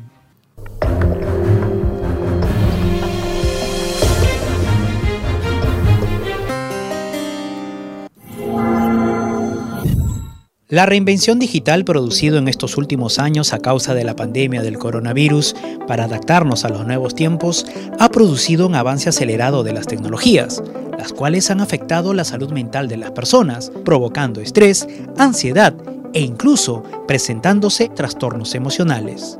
Por ejemplo, hay un trastorno que se llama eh, nomofobia, el miedo irracional frente al hecho de no disponer del móvil o simplemente por el hecho de, pensar en estar desconectado, es decir, tener un móvil sin conexión. También existe eh, un síndrome que se conoce como el síndrome de la llamada fantasma o imaginaria, en el que la persona piensa, siente, cuando no es real, que eh, el teléfono le está vibrando, está sonando. Y, por otra parte también tendríamos, por ejemplo, eh, lo que se conoce como síndrome del doble check. Esto viene de la aplicación WhatsApp. Se da cuando hay una ansiedad experimentada por parte de la persona porque sabe que la persona a la que ha mandado ese mensaje ha leído, eh, lo ha recibido y ha estado en línea y por tanto ha estado conectada y, por tanto, y no le contesta. ¿no? Y entonces esa es ansiedad. Ya sea por trabajo o por recreación, todo el tiempo estamos conectados y sin darnos cuenta nos volvemos dependientes de la tecnología generando así un hábito digital. Es muy difícil romper con esa dinámica o con esa forma de funcionar. En este caso, estar conectados continuamente a través de un dispositivo. Y esto lleva a una pérdida de control sobre el uso de la tecnología y es en, ese preciso momento cuando la tecnología eh, deja de ser buena y pasa a ser nociva para nosotros. ¿Cómo debemos manejar adecuadamente estas tecnologías para no ver afectada nuestra salud mental? Se trata siempre de emplearla eh, con una frecuencia adecuada, ¿de acuerdo? y al servicio de un objetivo en un ámbito concreto de nuestra vida y en momentos específicos del día. Establece un horario, yo me conecto, estoy de tal hora a tal hora, pues igual que si yo fuese, por ejemplo, estoy hablando de, a, nivel de trabajar, ¿no? O incluso a nivel de ocio. Y respetarlo. Eso, eso, es importante. Hacer pausas. No es bueno estar conectado permanentemente horas y horas delante de una pantalla. Todos somos vulnerables a presentar estos problemas de salud mental. Sin embargo, hay que tener más cuidado con los más jóvenes. Eh, en concreto, adolescentes preocupan mucho, están desarrollando su identidad. ¿De acuerdo? Entonces, el desarrollo de la identidad en lo digital, cuando realmente muchas veces son simple que se llama postureo, ¿no? Es decir, que realmente no es real, están construyendo una identidad que puede verse eh, afectada por esa realidad que no es tan real, que es la digital. La tecnología no es mala, Establecer límites y horarios nos permitirá tenerla como aliada y no como enemiga.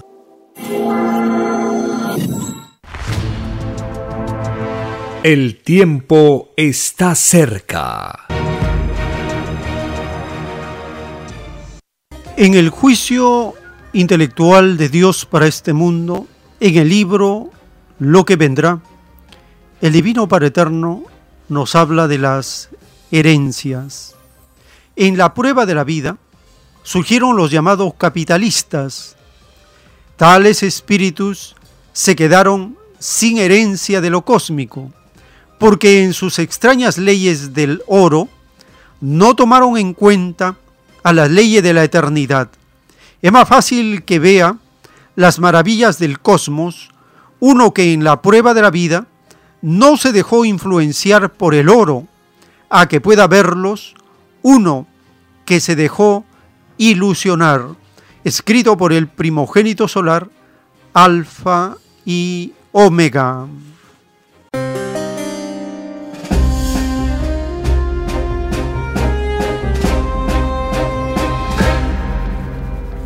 Nuestros antepasados, los llamados preincas, eran comunistas. Una de esas civilizaciones son los que hicieron la línea de Nazca y las piedras grabadas de Ica.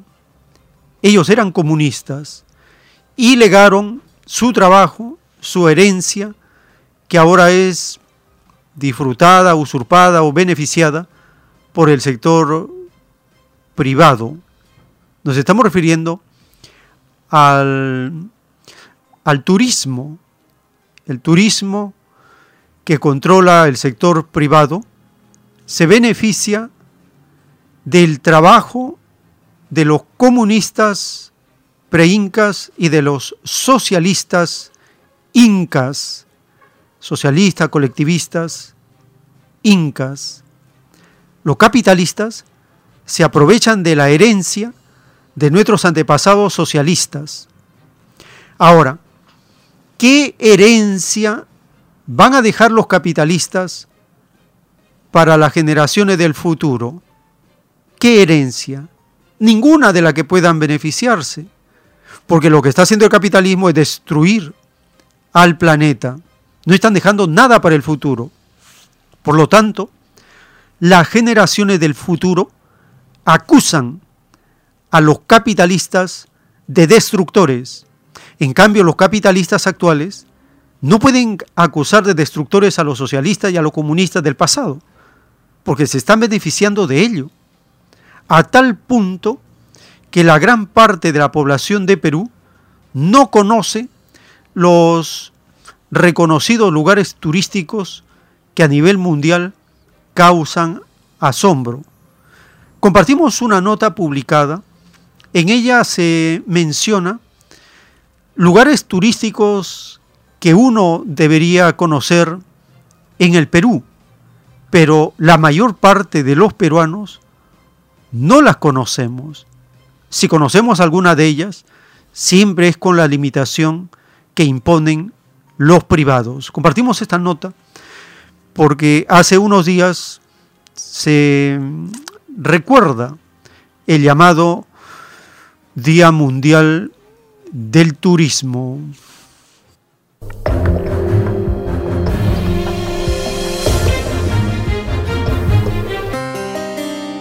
Para la celebración por el Día Mundial del Turismo, puede optar por uno de estos destinos imperdibles del Perú. Son los que debe visitar alguna vez en la vida. Machu Picchu. La ciudadela inca, ubicada dentro del santuario histórico y parque arqueológico de Machu Picchu, es el principal atractivo turístico del Perú, es Patrimonio de la Humanidad, denominada por la UNESCO, y una de las siete nuevas maravillas del mundo moderno. Millones de turistas quedan asombrados al visitarla. Camino Inca. Una caminata por el Capac o Camino Inca en la región Cusco es una travesía que permite apreciar la belleza del Valle Sagrado con sus montañas nevadas, multicolores campos de cultivo e importantes complejos arqueológicos. El recorrido incluye el paso por lugares emblemáticos como Chinchero, Pisac, Urubamba, Ollantaytambo y Moray. Huelap.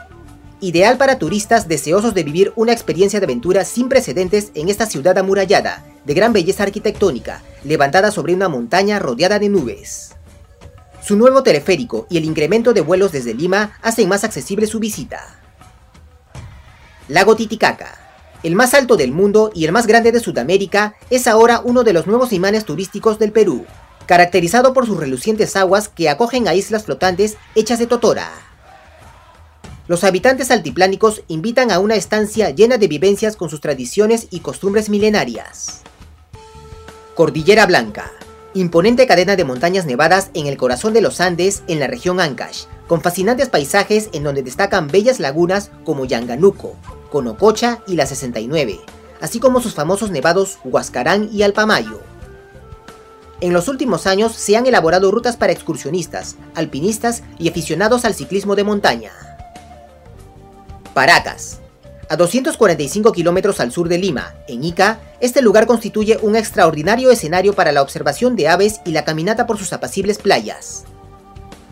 En alta mar se puede apreciar el enigmático candelabro impreso en una de las dunas costeras de Paracas, y las Islas Ballestas pobladas de lobos marinos y aves guaneras. Cañón del Colca. Ubicado en la provincia arequipeña de Cayoma, es considerado el segundo cañón más profundo del planeta impactantes paisajes rodeados de montañas en donde puede apreciarse el vuelo de los cóndores, así como la riqueza cultural de las comunidades altoandinas asentadas en sus inmediaciones. Reserva Nacional de Tambopata. Ubicada en Madre de Dios, este lugar deslumbra al mundo por su espectacular belleza paisajística y la megadiversidad biológica que alberga.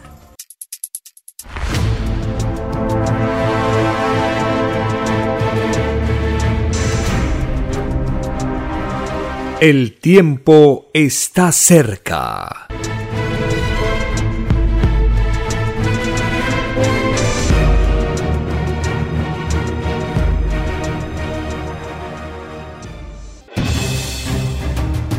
El tiempo ha llegado. Hay momentos cuando el pueblo entra en un estado de soberanía y esto ocurre cuando el creador de la vida ordena cambiarlo todo por mandato divino. Está escrito en la doctrina Alfa y Omega que deben constituirse congresos de obreros y obreras en todas las naciones. Cristo dijo en Lucas 12, verso 32, No temáis, pequeño rebaño, porque a vuestro Padre le ha placido daros el reino. Envíe sus aportes en texto y audio al 934-407-166 o solicite más información al 934-407-166. Solo una unidad común con nueva moral dará paz al mundo. Por orden de Dios Padre, el mundo será dirigido por los trabajadores. Ha llegado el tiempo para que el pueblo escoja su propio destino y se gobierne a sí mismo. Alegraos humildes del mundo, vuestro yugo llega a su fin.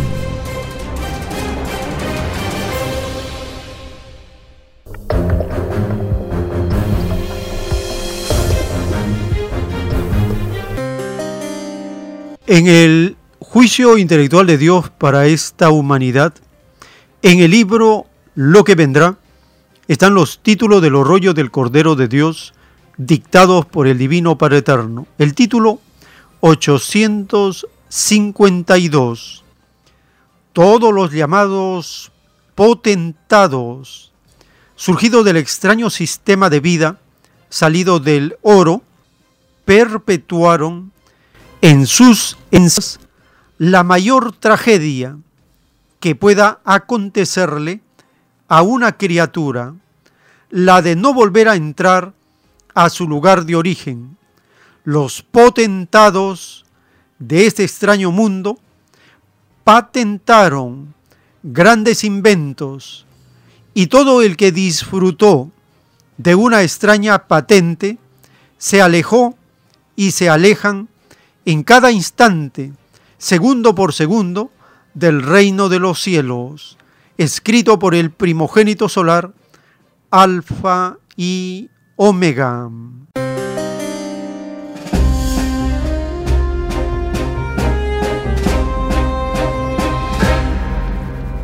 Los llamados potentados, salidos de las extrañas leyes del oro, ellos dejan como herencia una tragedia.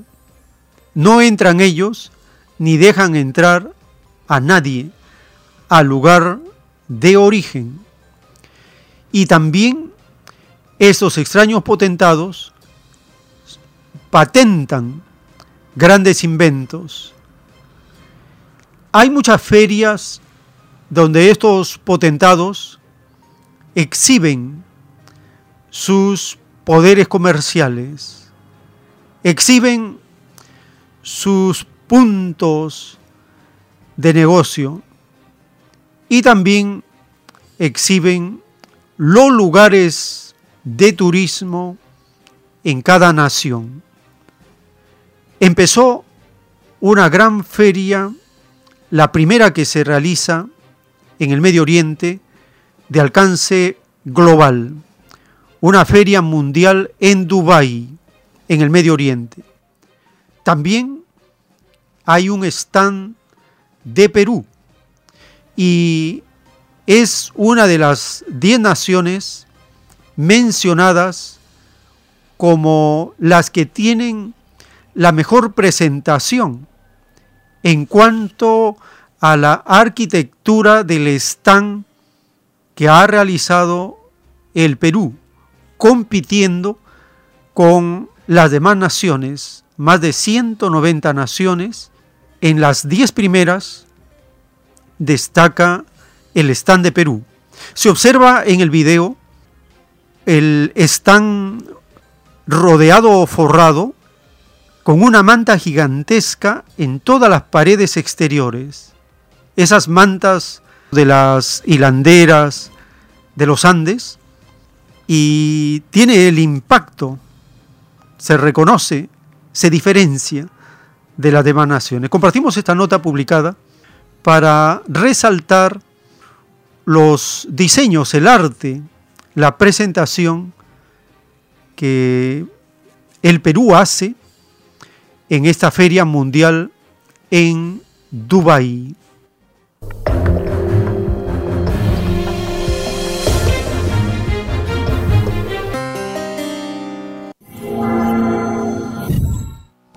Este es el pabellón peruano que representará al Perú a partir del 1 de octubre en la Expo Dubai, el evento cultural y arquitectónico más importante del planeta.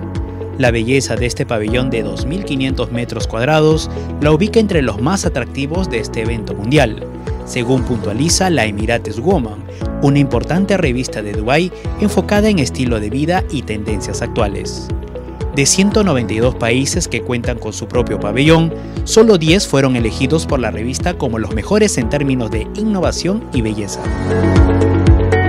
El tradicional manto conocido como jigya es el decorado principal de la fachada de este pabellón, donde se lucirán diversos aspectos de la vida artística y cultural de nuestras 25 regiones, así como la variada oferta de productos agrícolas, marítimos, riqueza mineral, fauna y flora. También se podrá de manifiesto lo mejor del turismo y nuestra ya famosa gastronomía. La Expo Dubai va desde el 1 de octubre de este año hasta el 31 de marzo de 2022. Durante 182 días se podrá lucir este pabellón peruano, el único representante de América Latina.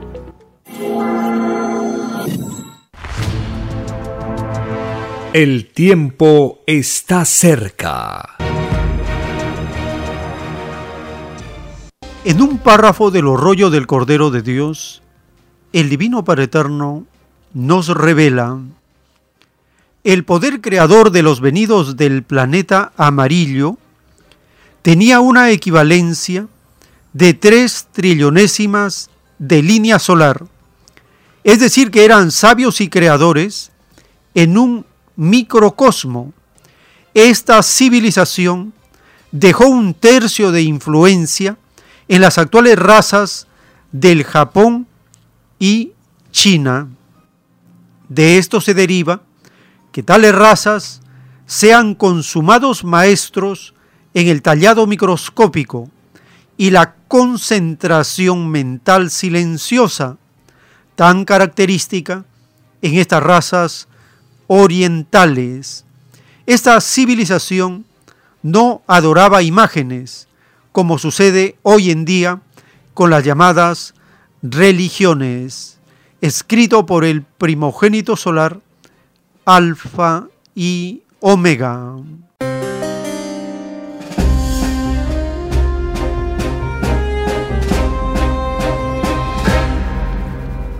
Los venidos del planeta amarillo se desarrollaron en la zona de Ica y Nazca en Perú. Dice el divino creador que ellos dejaron un tercio de influencia en las actuales razas del Japón y China. Y hace unos días se realizó un encuentro, una exposición de arquitectura de Perú y China.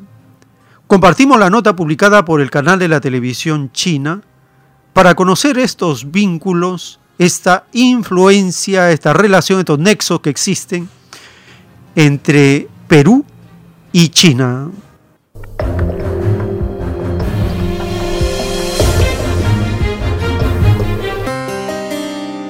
El 29 de septiembre se celebró en la Facultad de Arquitectura de la Universidad Tsinghua de Beijing, la capital de China, un diálogo sobre arquitectura con motivo del 50 aniversario del establecimiento de las relaciones diplomáticas entre China y Perú. Al diálogo asistieron y pronunciaron santos discursos de apertura en persona o en línea. Yang Bin, vicepresidente y rector de la Universidad Tsinghua. Luis Quesada, embajador de la República del Perú en China. Song Jianing, subdirectora de CGDN. Así como Eduardo Dargent, profesor y director de la Oficina Académica de Asuntos Institucionales de la Pontificia Universidad Católica del Perú. Y Zhuang Weimin, académico de la Academia de Ingeniería de China profesor de arquitectura y director del Instituto de Diseño e Investigación Arquitectónica de la Universidad Tsinghua. Durante la conferencia se pronunciaron dos discursos principales cuyos temas fueron diálogo entre la civilización incaica y la civilización china y respuesta arquitectónica al tiempo.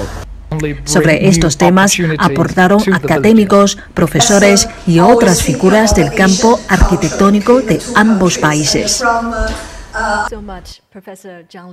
Al concluir la conferencia, también pronunciaron unas palabras Paulo Dam, decano de la Facultad de Arquitectura de la Pontificia Universidad Católica del Perú, Zhang Li, decano de la Facultad de Arquitectura de la Universidad Tsinghua, y Yin Xiaotong, directora de CGTN en español. China y Perú son dos países con esplándidas civilizaciones antiguas, por lo que este intercambio arquitectónico en el marco del diálogo sobre la civilización, organizado conjuntamente por CGTN, la Embajada de Perú en China, la Universidad Tsinghua y la Pontificia Universidad Católica del Perú, ha brindado una excelente oportunidad para aumentar el entendimiento mutuo entre ambos países y fortalecerá los intercambios entre los académicos. CGTN en español. El tiempo está cerca. Le recordamos que a partir del domingo 3 de octubre de 2021 y todos los domingos desde las 11 de la mañana, actividad cultural de la ciencia celeste en el Girón Camaná 344, cercado de Lima. Informes al teléfono 468 0064. Unidad común con nueva moral.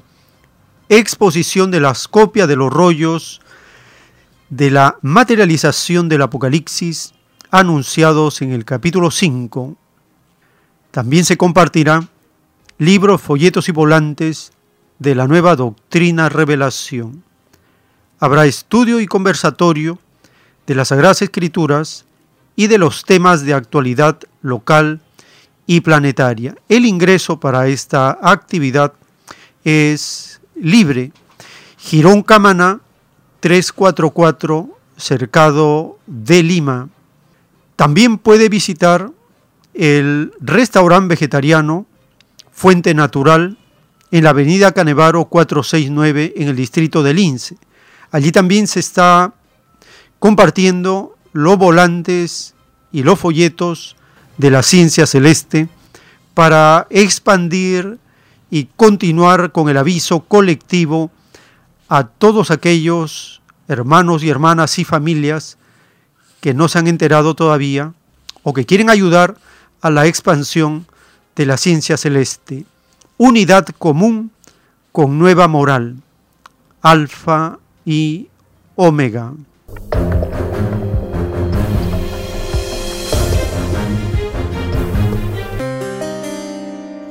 Llegamos al cemento de las llamadas telefónicas, vuestra participación.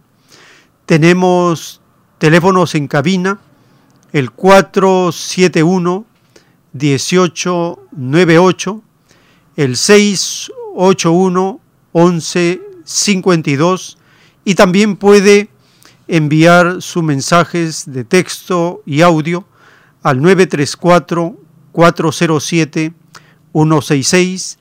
Si desea que le enviemos el link de la película del Evangelio de Juan, capítulo por capítulo, envíe un mensaje al 934-407-166. Tenemos una comunicación. hermano, aló, buenos días. Habla Irma de Lima Norte. Adelante, hermana, le escuchamos. hermano, eh, saludándolo, eh, agradeciendo todo, toda la doctrina que nos trae, que nos renueva sábado a sábado y bueno, dando mi opinión sobre, sobre los recursos naturales, sobre el gas de camisea. Hermano, quería solamente agregar que el gas es un recurso que no se renueva constantemente, se termina y adiós. El planeta demoró millones de años en elaborarlo y, si nosotros lo vendemos mal, lo regalamos, lo mal, malversamos, nos vamos a quedar sin ese elemento. Y nosotros, nuestra tecnología es tan lenta que no vamos a poder rápidamente, eh, digamos, reemplazar ese gas para las grandes formas de utilidad, sobre todo en la cocina, en la calefacción, en, los carros, en fin, donde se use el gas. No vamos a tener gas si nosotros no podemos manejar la energía eólica, la energía solar, la electromagnética, pues cuidemos mucho nuestro gas, cuidemos mucho porque es un, un recurso no renovable o muy lentamente renovable. Entonces, si lo terminamos, nos vamos a quedar sin ese recurso. Así que habría que ver bien, o lo vendemos a, un precio justo o no lo vendemos. Lo guardamos, lo tenemos como reserva para nuestras necesidades internas. Hermanito, muchas gracias y vamos a acudir a, domingo a domingo a ver los pliegos allá en el centro de Lima. Muchas gracias, hermano, que Dios lo bendiga. Muchas gracias, hermana, por su participación. Tenemos un siguiente contacto. Aló, su nombre. Eh, aló, eh, Aló, hermano, este, le habla José Velasco. Adelante, hermano, le escuchamos. Este, lo que usted ha pintado en estas dos horas es toda la estructura económica del Perú, pero en manos extranjeras. Por ejemplo, eh, cuando habló de la, de la agricultura, a través de la agroindustria exportadora, está en manos extranjeras. Y el beneficio no es para el Perú, es para, para todos esos que exportadores para su bolsillo. No beneficia al Perú la agroindustria. Cuando habló sobre el gas de camisea, está hablando de la está hablando de la industria extractiva en manos extranjeras. Es un robo lo de camisea. Todos los contratos desde Fujimori, Toledo, García, Humala, y Vizcarra ha sido un asalto al Perú es un robo. Y eso debería ser nacionalizado, porque el gas que hay no es para exportar, es para consumo interno. se va a votar en cualquier momento y no, ahí va a, haber, va a haber un problema tremendo. Y lo tercero, los servicios, la estructura de servicios. Este, dentro de la estructura económica, los servicios, el turismo, por ejemplo, en manos del Estado. Riquezas heredadas están siendo explotadas por empresas extranjeras para su beneficio. ¿Qué quiere decir esto? Que toda la riqueza del Perú, toda la estructura económica del Perú, en manos extranjeras, que solamente beneficia al extranjero. Por eso que somos pobres, por eso que somos un país subdesarrollado, porque no somos dueños de nada. Esa es la gran verdad que tiene que propagarse a todo el Perú. Muchas gracias, hermano. Otra oportunidad. Muy bien, muchas gracias. Así terminamos este segmento porque tenemos más audios para compartir y por la gracia del Divino Padre, en unos momentos continuaremos.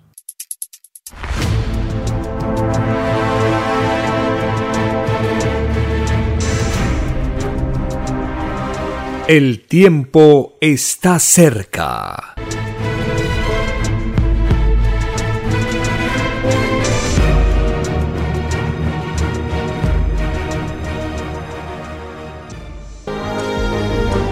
Lea la maravillosa ciencia celeste y conozca su propio origen galáctico y su destino.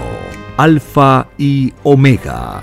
Todos los enigmas de la prueba de la vida se revelarán He aquí que al extenderse la nueva revelación, se irá desmoronando la falsa historia de este mundo.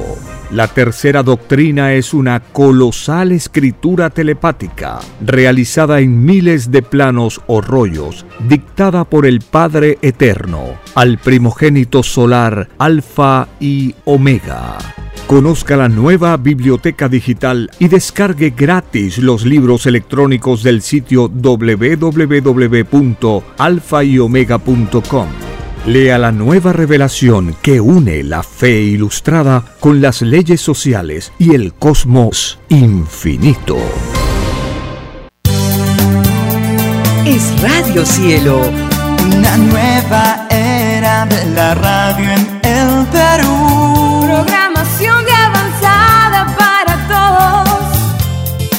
Es Radio Cielo.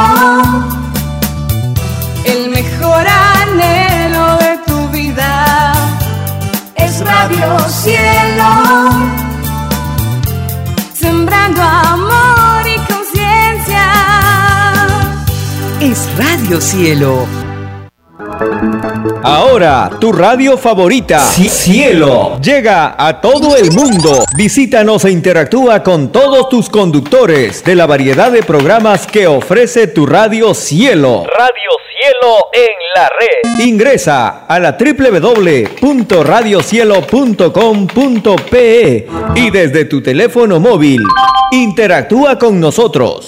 Radio Cielo, a la vanguardia de la tecnología. Te- te- tecnología. Ci- Cielo.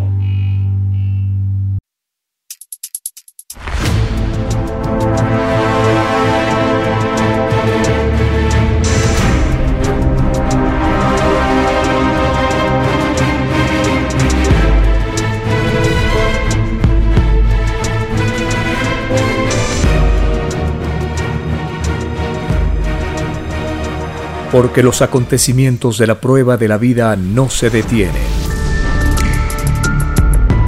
Porque todo tiene un principio, un desarrollo y un fin. Estamos compartiendo. El tiempo está cerca. Una gran oportunidad para cambiar nuestros destinos y la vida. El cambio de costumbres provocará la caída del sistema de vida, de las leyes del oro. Los acontecimientos le salen al encuentro a las criaturas. Una nueva revelación, escrita por el primogénito solar, Alfa y Omega, se extiende por el mundo. Ciencia celeste, nueva moral, filosofía común, justicia divina. El tiempo está cerca.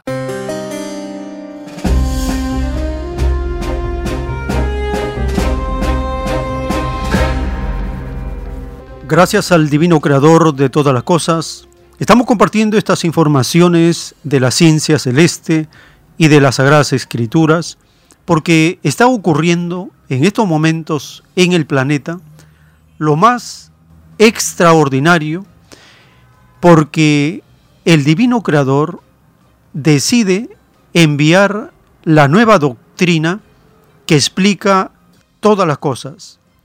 Este conocimiento es conocido con el seudónimo de Alfa y Omega. Escuchemos la voz del autor de la doctrina revelación.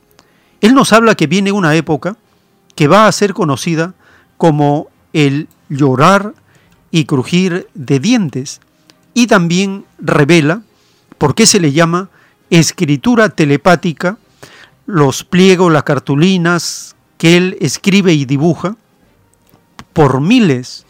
En el Perú existen 318 rollos, 2.000 en la India, 800 en Chile y cerca de 1.700, cerca de 1.800 por diversos países. Los rollos del Perú ya han sido publicados y el autor dice que él pidió a Dios revelar, así como otros piden inventar, cada uno en su ley pedida a Dios. Y él desde los siete años de edad recibe la escritura telepática.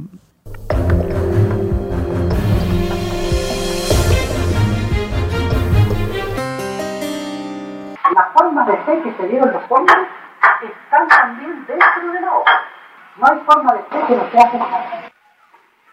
Se acerca una época que se va, a ser conocida como el llorar y. Esto se debe a que el juicio de Dios es idea por idea a partir de los 12 años de edad.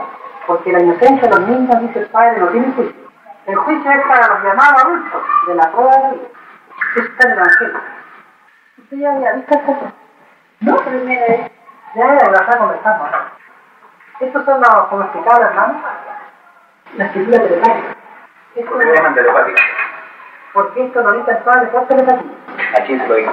A mí, de los 7 años. ¿Es un don especial? Eh, sí, todo lo que uno vive en sensaciones, lo pide Dios. Yo pedí revelar, tal como otros piden inventar. Cuando se da la vida en el reino de Dios, se le da la vida a la criatura por sensaciones, y a una por una. Y por eso es que el juicio es también sensación por sensación. El tiempo está cerca. Todos nosotros hemos pedido imitar la palabra y obra de Cristo a nivel mundial. Todo lo que hizo Cristo fue cumplir con el mandato del divino creador, cambiar las costumbres de la época, enseñar una doctrina revolucionaria, una nueva forma de vivir, enseñar una nueva forma de adoración, una nueva forma de organización del pueblo, un nuevo gobierno, todo eso enseñó Cristo, todo eso enseñó Cristo por medio de parábolas. Sus hechos, sus actos, todos ellos tienen un contenido social común, comunista. Por ejemplo, en el capítulo 6 del Evangelio de Juan, de esta película que estamos compartiendo, en el capítulo 6 se menciona la alimentación de los cinco mil pobladores que en el monte escucharon el sermón, la prédica de Cristo. ¿Qué significa, más allá del milagro, el prodigio, lo asombroso de la multiplicación de la comida? ¿Qué significa la multiplicación del alimento, del sustento diario para la población? Significa primero organización del pueblo para que pueda multiplicar el alimento. Si el pueblo no se organiza, no hay multiplicación del alimento.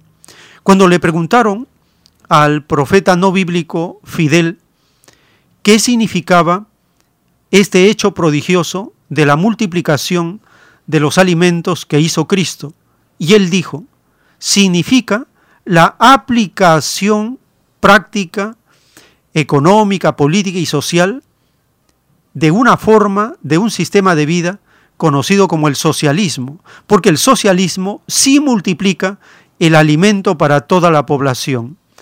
El socialismo elimina el hambre, elimina el desempleo, elimina el analfabetismo, elimina muchos problemas y dramas que el capitalismo lo mantiene. Escuchemos con esta proyección revolucionaria el capítulo 6 del Evangelio escrito por el apóstol el apóstol Juan, uno de los más valientes y longevos discípulos de Cristo.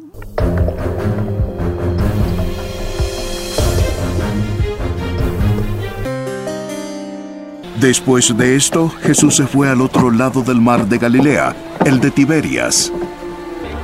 Y una gran multitud lo seguía, pues veían las señales milagrosas que hacía sanando a los enfermos. Jesús subió al monte y se sentó allí con sus discípulos. Estaba cerca la Pascua, la fiesta de los judíos. Cuando Jesús alzó los ojos y vio que una gran multitud venía hacia él, dijo a Felipe, ¿Dónde compraremos pan para toda esta gente? Pero decía esto para probarlo, porque él sabía lo que iba a hacer. 200 denarios de pan no es suficiente para que cada uno pueda recibir un pedazo de pan. Uno de sus discípulos, Andrés, hermano de Simón Pedro, dijo, Aquí hay un muchacho que tiene cinco panes de cebada y dos pescados. Pero, ¿qué es esto para tanta gente? Hagan que todos se sienten. Y había mucha hierba en aquel lugar, así que se sentaron. El número de los hombres era de unos cinco mil. Entonces Jesús tomó los panes y habiendo dado gracias, los repartió a los que estaban sentados. Y lo mismo hizo con los pescados, dándoles todo lo que querían.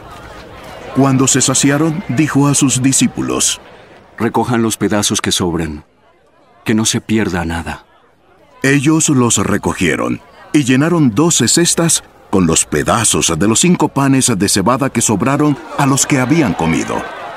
La gente al ver la señal que Jesús había hecho, decían, verdaderamente este es el profeta que había de venir al mundo.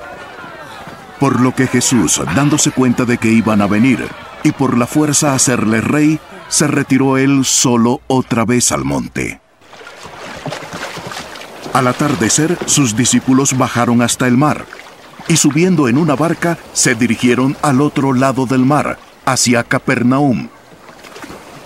Ya había oscurecido, y Jesús todavía no había venido a donde ellos estaban. Y el mar estaba agitado porque soplaba un fuerte viento.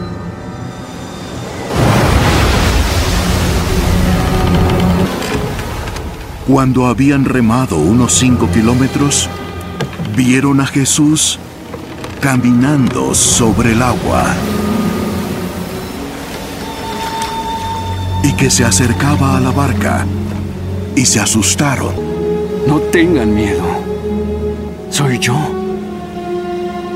Entonces ellos querían recibir a Jesús en la barca. Pero la barca llegó enseguida a la tierra donde iban.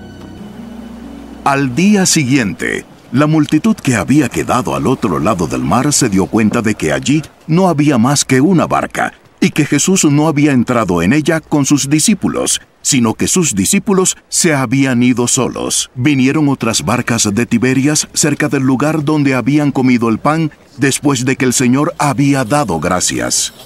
Por tanto, cuando la gente vio que Jesús no estaba allí, ni tampoco sus discípulos subieron a las barcas y se fueron a Capernaum buscando a Jesús.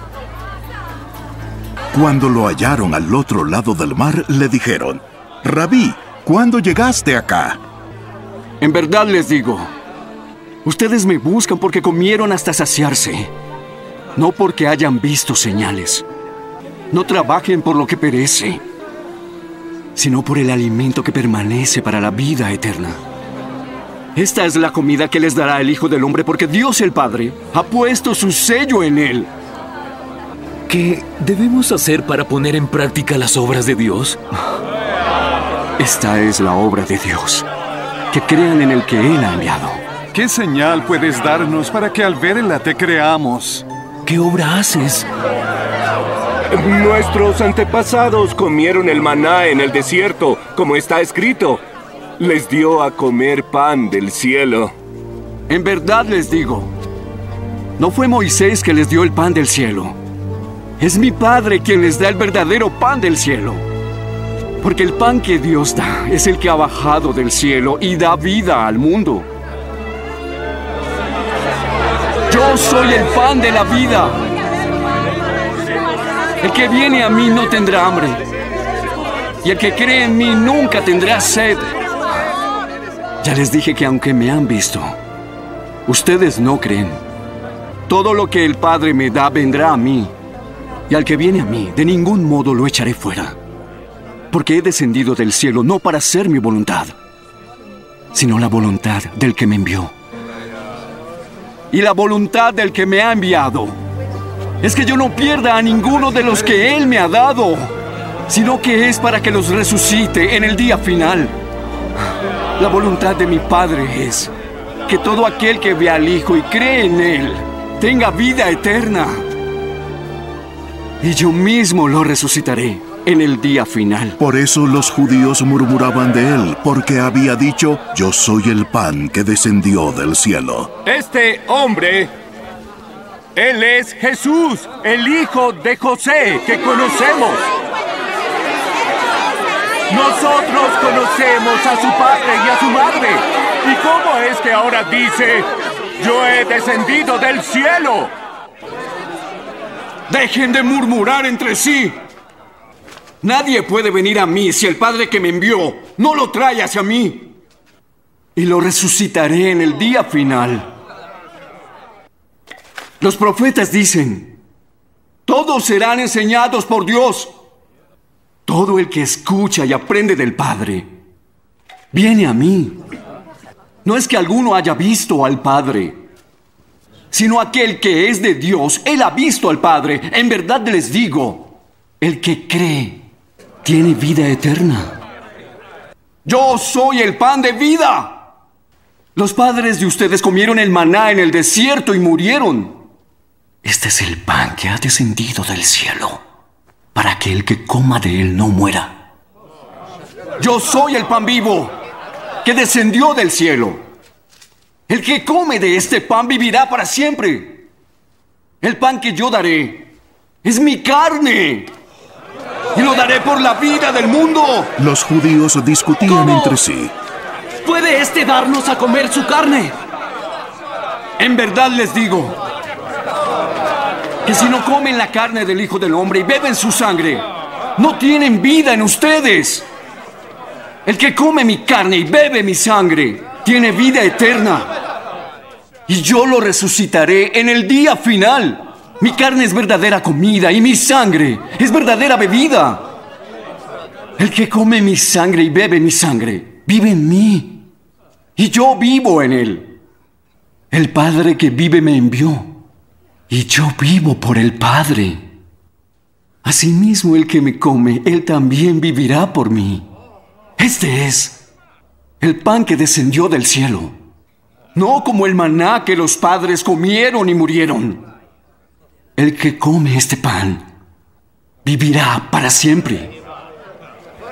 Esto dijo Jesús cuando enseñaba en la sinagoga en Capernaum. Al oír esto, muchos de sus discípulos dijeron, Dura es esta declaración, ¿quién puede escucharla? Pero Jesús, consciente de que sus discípulos murmuraban por esto, les dijo, ¿Esto les ofende? ¿Qué pasaría entonces si vieran al Hijo del Hombre subir a donde estaba antes? El Espíritu es el que da vida. La carne no sirve para nada. Las palabras que yo les he hablado son espíritu y son vida. Pero hay algunos de ustedes que no creen.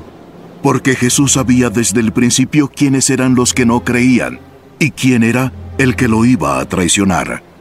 Es por eso que les he dicho que nadie puede venir a mí si no se lo ha concedido el Padre. Como resultado de esto, muchos de sus discípulos se apartaron y ya no andaban con él. ¿Y ustedes? ¿También quieren irse? Señor, ¿a quién iremos? Tú tienes las palabras de vida eterna. Nosotros hemos creído y sabemos que tú eres el santo, que viene de Dios. No los escogí yo a ustedes, los doce, pero uno de ustedes es un diablo.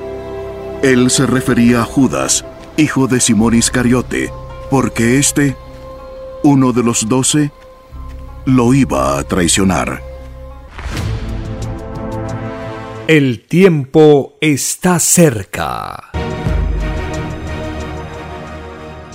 La conmoción que causaba Cristo el primer revolucionario en medio de la gente y las multitudes se siente cuando uno lee en forma individual el Evangelio. Es muy diferente a toda psicología religiosa de los curas, los papas, los pastores, los sacerdotes. Ellos presentan una psicología desvirtuada de la esencia revolucionaria y comunista del Evangelio de Cristo. Y él anuncia el divino juicio a la humanidad. Ahora estamos conociendo los detalles del juicio anunciado en las escrituras. En el libro Lo que vendrá están los títulos de los rollos del Cordero de Dios dictados por el Divino Padre Eterno. En el título 1373, el divino juicio final se efectuará en forma individual y en forma colectiva, según como lo pida el Espíritu que pidió la prueba de la vida. Los niños de hasta 12 años de edad no tienen divino juicio. De ellos es el nuevo mundo. Los niños provocarán la más grande revolución reclamando sus derechos. El inocente tiene derecho a todo. Los que enlodaron su inocencia en la prueba de la vida esperan veredicto de destino a otros mundos.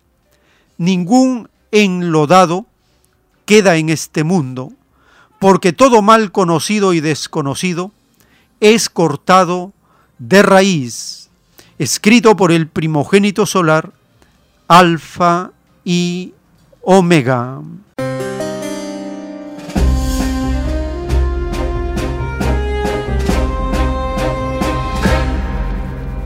Se acercan los dos años desde que la molécula, el SARS-CoV-2, provocó un cambio en el planeta.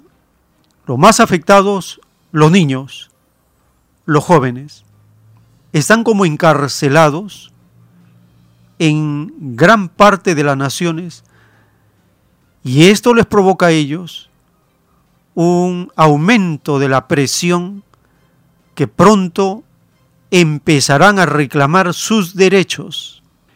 ¿Qué culpa tienen ellos, los niños y los jóvenes, de la corrupción y desvirtuamiento de los adultos del capitalismo?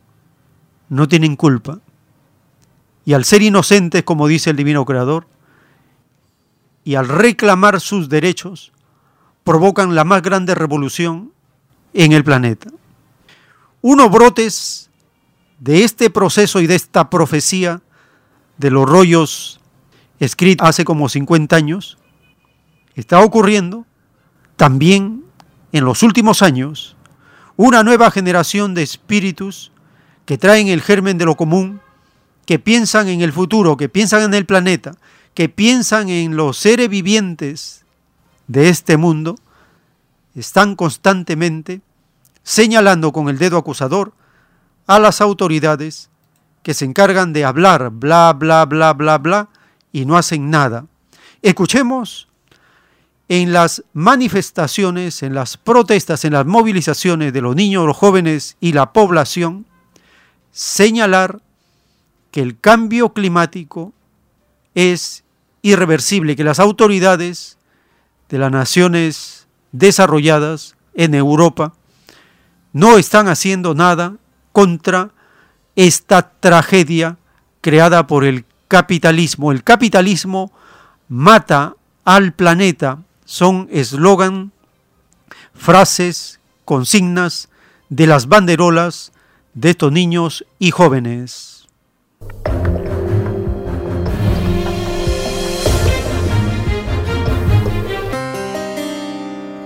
Cientos de jóvenes contra el cambio climático.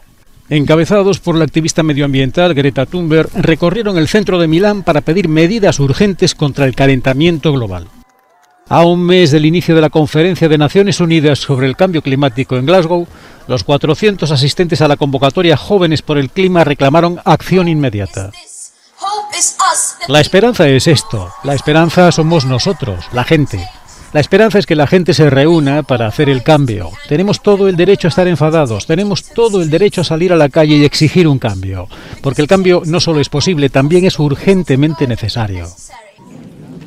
El primer ministro italiano, Mario Draghi, aseguró que la movilización tenía impacto y que los manifestantes podían tener la seguridad de que estaban siendo escuchados. Los jóvenes manifestantes piden acciones precisas como el cierre de las industrias fósiles antes de 2030, un sistema de financiación más transparente para las cuestiones climáticas y un turismo responsable y sostenible. Greta Thunberg y los demás jóvenes activistas han criticado el hecho de que los jefes de Estado y de Gobierno han hecho muchas promesas pero que todavía no se han materializado en nada.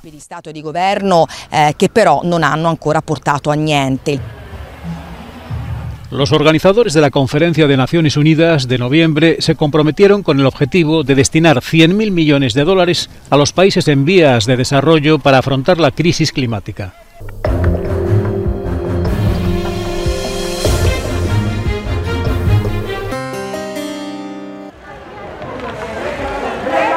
Embajadores de la juventud instaron el martes a los líderes mundiales a tomar en serio la crisis climática, a un mes de la conferencia COP26, prevista para noviembre en Glasgow, Escocia. Esto es todo lo que escuchamos de los que se llaman líderes. Palabras, palabras que suenan muy bien, pero hasta ahora no han llevado a ninguna acción. Nuestras esperanzas y los sueños se ahogan en sus palabras vacías y promesas. Thunberg denunció que son 30 años de palabras de los líderes mundiales y su traición a las generaciones actuales y futuras. No hay planeta B, no hay planeta bla bla bla bla bla bla.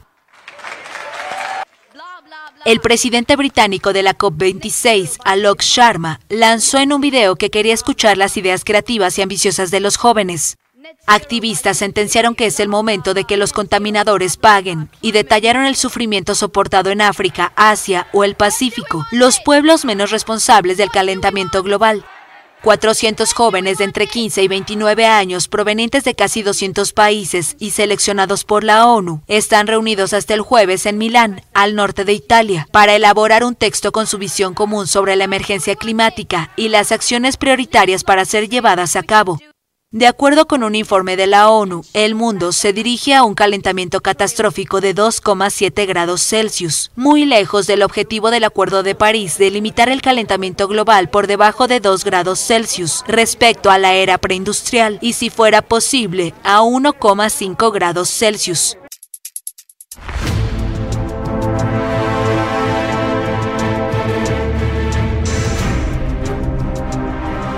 El tiempo está cerca.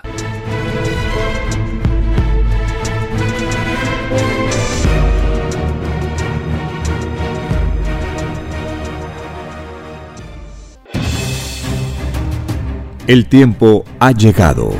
Hay momentos cuando el pueblo entra en un estado de soberanía y esto ocurre cuando el creador de la vida ordena cambiarlo todo por mandato divino, está escrito en la doctrina Alfa y Omega que deben constituirse congresos de obreros y obreras en todas las naciones. Cristo dijo en Lucas 12, verso 32, No temáis, pequeño rebaño, porque a vuestro Padre le ha placido daros el reino. Envíe sus aportes en texto y audio al 934-407-166 o solicite más información al 934-407-166. Solo una unidad común con nueva moral dará paz al mundo. Por orden de Dios Padre, el mundo será dirigido por los trabajadores ha llegado el tiempo para que el pueblo escoja su propio destino y se gobierne a sí mismo. Alegraos, humildes del mundo, vuestro yugo llega a su fin.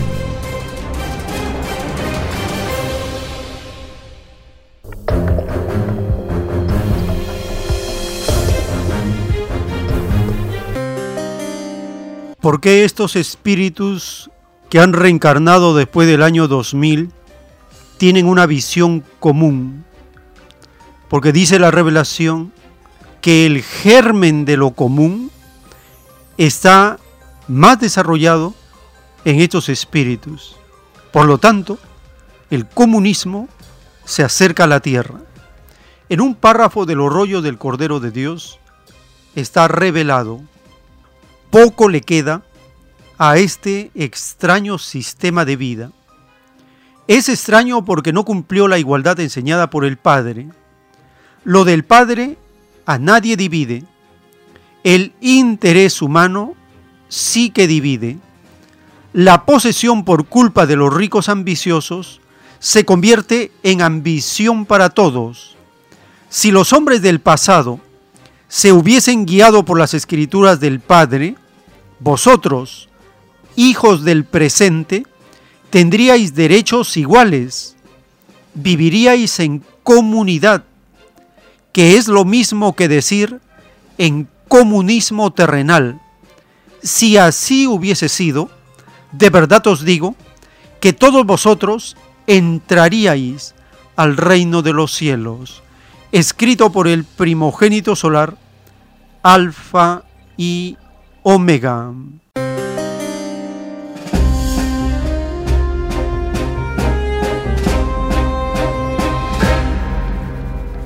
Poco le queda al capitalismo.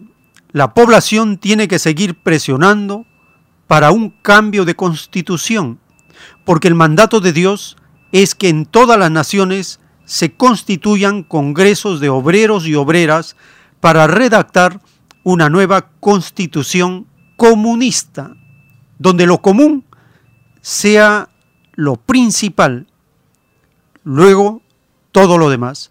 Si no, no va a haber ningún cambio. En la experiencia humana, el socialismo se diferencia del capitalismo en el beneficio que han obtenido los más pobres y los más sufridos en sus respectivas naciones. En el caso de Perú, se menciona los llamados 200 años, el bicentenario de la llamada República de la Falsa Independencia. En cambio, China celebra el 72 aniversario de la fundación de la República Popular China del socialismo con peculiaridades chinas. A pesar que nosotros somos tan antiguos como los chinos como civilización, más aún, un tercio de influencia de los habitantes de Iquinasca han sido transmitidos en las razas orientales ¿Cómo puede ser que China en 72 años de socialismo se haya convertido en una superpotencia tecnológica y nosotros, con 200 años de capitalismo, estemos atrasados con los indicadores más bajos, más subdesarrollados que las naciones de la región y qué decir comparado con las naciones socialistas Estamos muy lejos. Escuchemos la nota publicada por el canal de la televisión china de los 72 años desde la Revolución Socialista de 1949.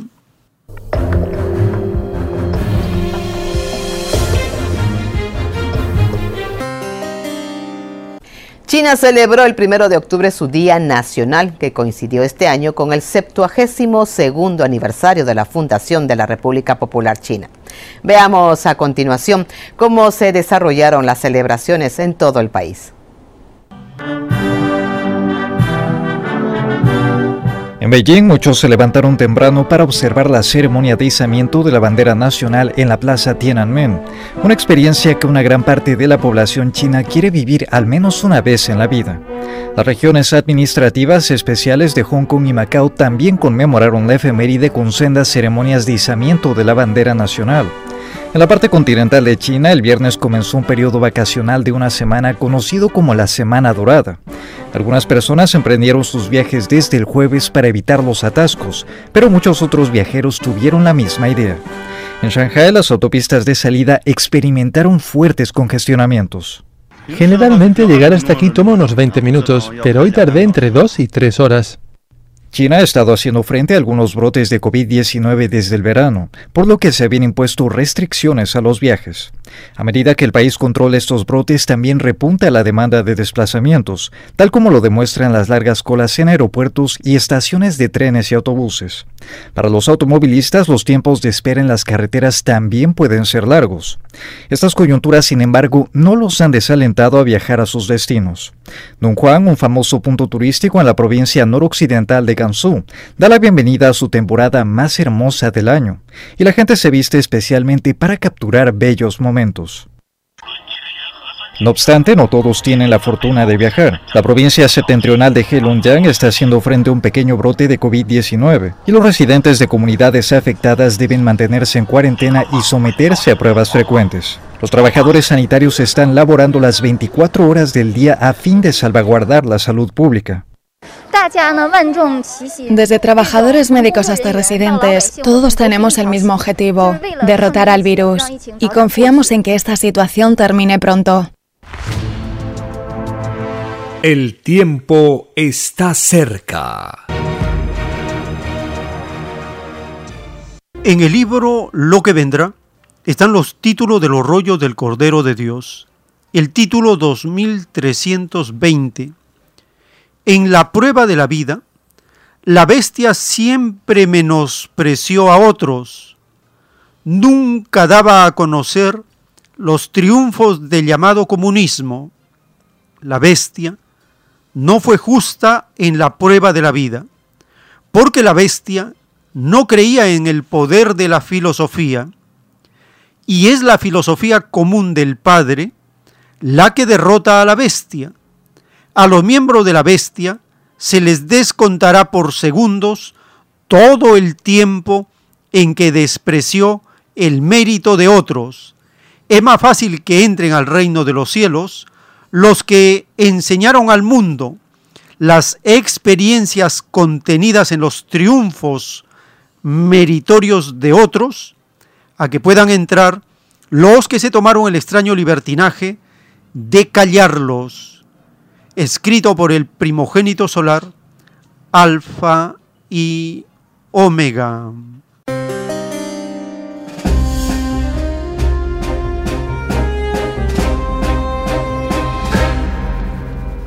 Este triunfo del socialismo de China, la bestia capitalista, no lo da a conocer ni lo menciona. Como el Divino Padre dice que no debemos callarnos de los méritos de otros, compartimos la nota publicada por el canal de la televisión china que dice, China lanza su primer satélite de exploración solar.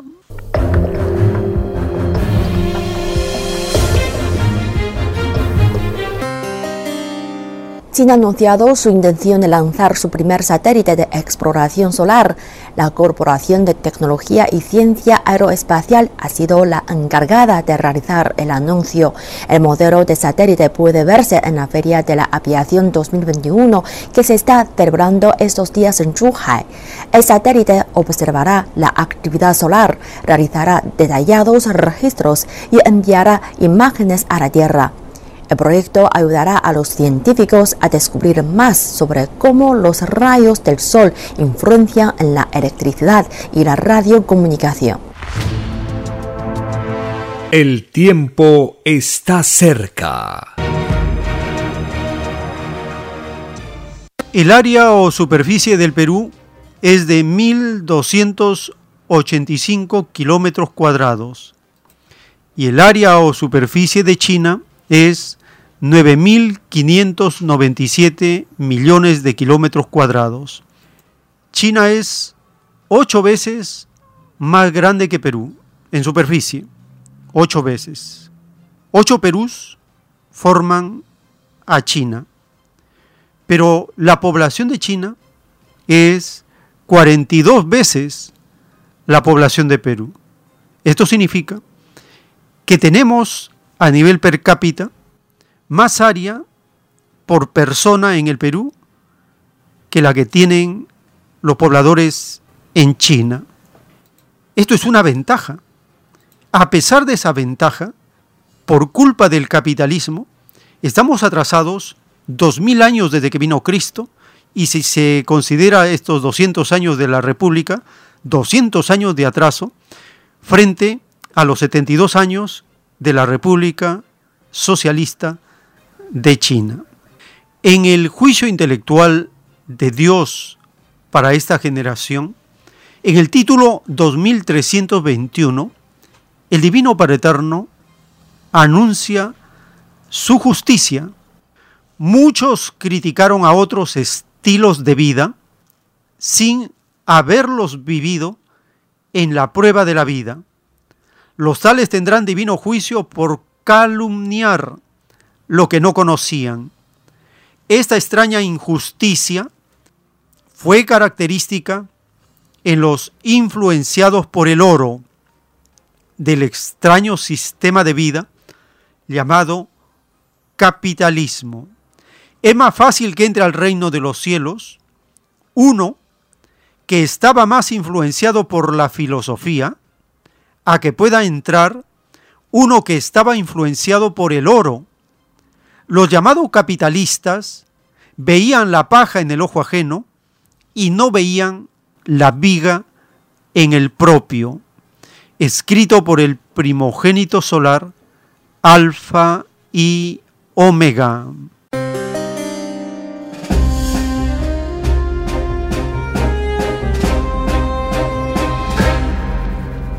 La justicia del divino creador condena a los que critican al socialismo sin haberlo vivido y hace la diferencia de vivir influenciado por la filosofía y vivir influenciado por el oro.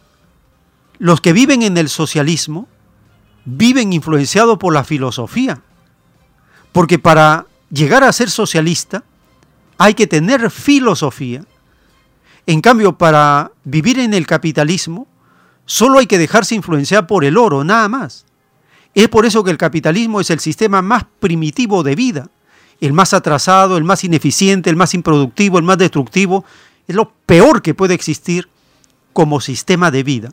El socialismo es más evolucionado, más avanzado, y el comunismo es el sistema perfecto al cual terminaremos de llegar como solución total a los problemas de la vida por orden de Dios.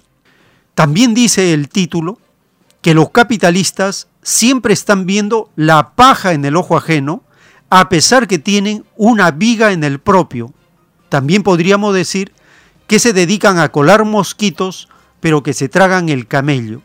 Un ejemplo de ello es esta rivalidad este conflicto tecnológico que existe de Estados Unidos contra China, escuchemos la nota de protesta y cómo China encara en plaza a Estados Unidos por su hipocresía.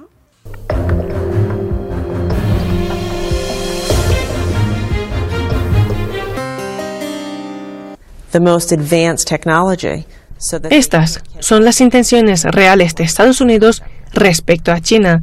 Así ha reaccionado la Cancillería china a los recientes comentarios de la secretaria estadounidense de Comercio, China Raimondo. La funcionaria había dicho que su país debe trabajar con Europa para reducir la velocidad de las innovaciones de China y establecer reglas para la inteligencia artificial y el Internet. Los comentarios hechos por la funcionaria estadounidense expusieron aún más la real intención de Estados Unidos de impedir y reprimir el desarrollo de China mediante todos los medios posibles. Esto es la quinta esencia de autocracia y hegemonía. La vocera de la Cancillería china ha afirmado que no se debe permitir que uno o pocos países impongan reglas para todo el mundo Dijo además que las cooperaciones entre Estados no deben perjudicar los intereses de otras naciones. Los hechos han demostrado que cualquier chantaje político, manipulación u opresión que intente obstruir el desarrollo de otros países o trate de socavar el derecho de otras personas al desarrollo y a una vida mejor, difícilmente obtendría apoyo y está condenado a fracasar. China siempre ha abogado porque los asuntos internacionales deben manejarse a través de consultas extensas. El conflicto entre China y Estados Unidos va más allá de lo militar y económico. Ahora se habla de una guerra fría tecnológica entre Pekín y Washington. La Casa Blanca se muestra ya muy preocupada por avances tecnológicos de China, por lo que se esfuerza para contener su desarrollo, sobre todo mediante imposición de sanciones o ejercer presión sobre otros países para que estos no colaboren con las compañías chinas. Mariam Saidi, Hispan TV Noticias. El tiempo está cerca. El portal RT publica una nota relacionada con el fenómeno ovni. La aceptación de la vida en otros planetas va en aumento. Tal como lo anuncian las Sagradas Escrituras, muchas moradas tiene mi Padre, dijo Cristo, el primer revolucionario.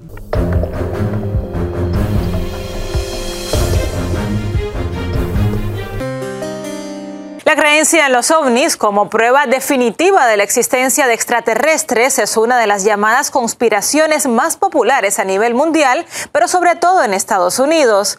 El pasado mes de junio, el propio Pentágono admitió la existencia de fenómenos aéreos no identificados cuya causa u origen no pueden explicar. Elena Villar se ha desplazado a Roswell en busca de respuestas.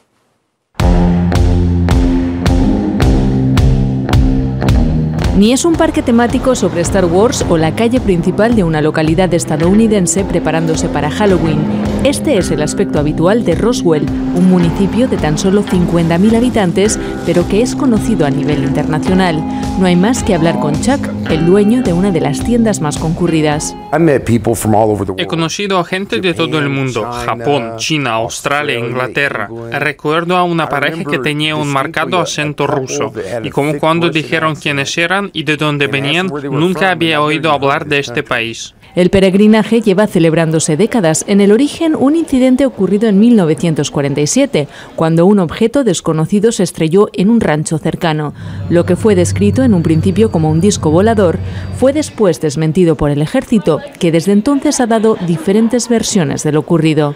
Quienes siguen la narrativa oficial creen que fue un proyecto secreto, posteriormente desclasificado producto de la Guerra Fría.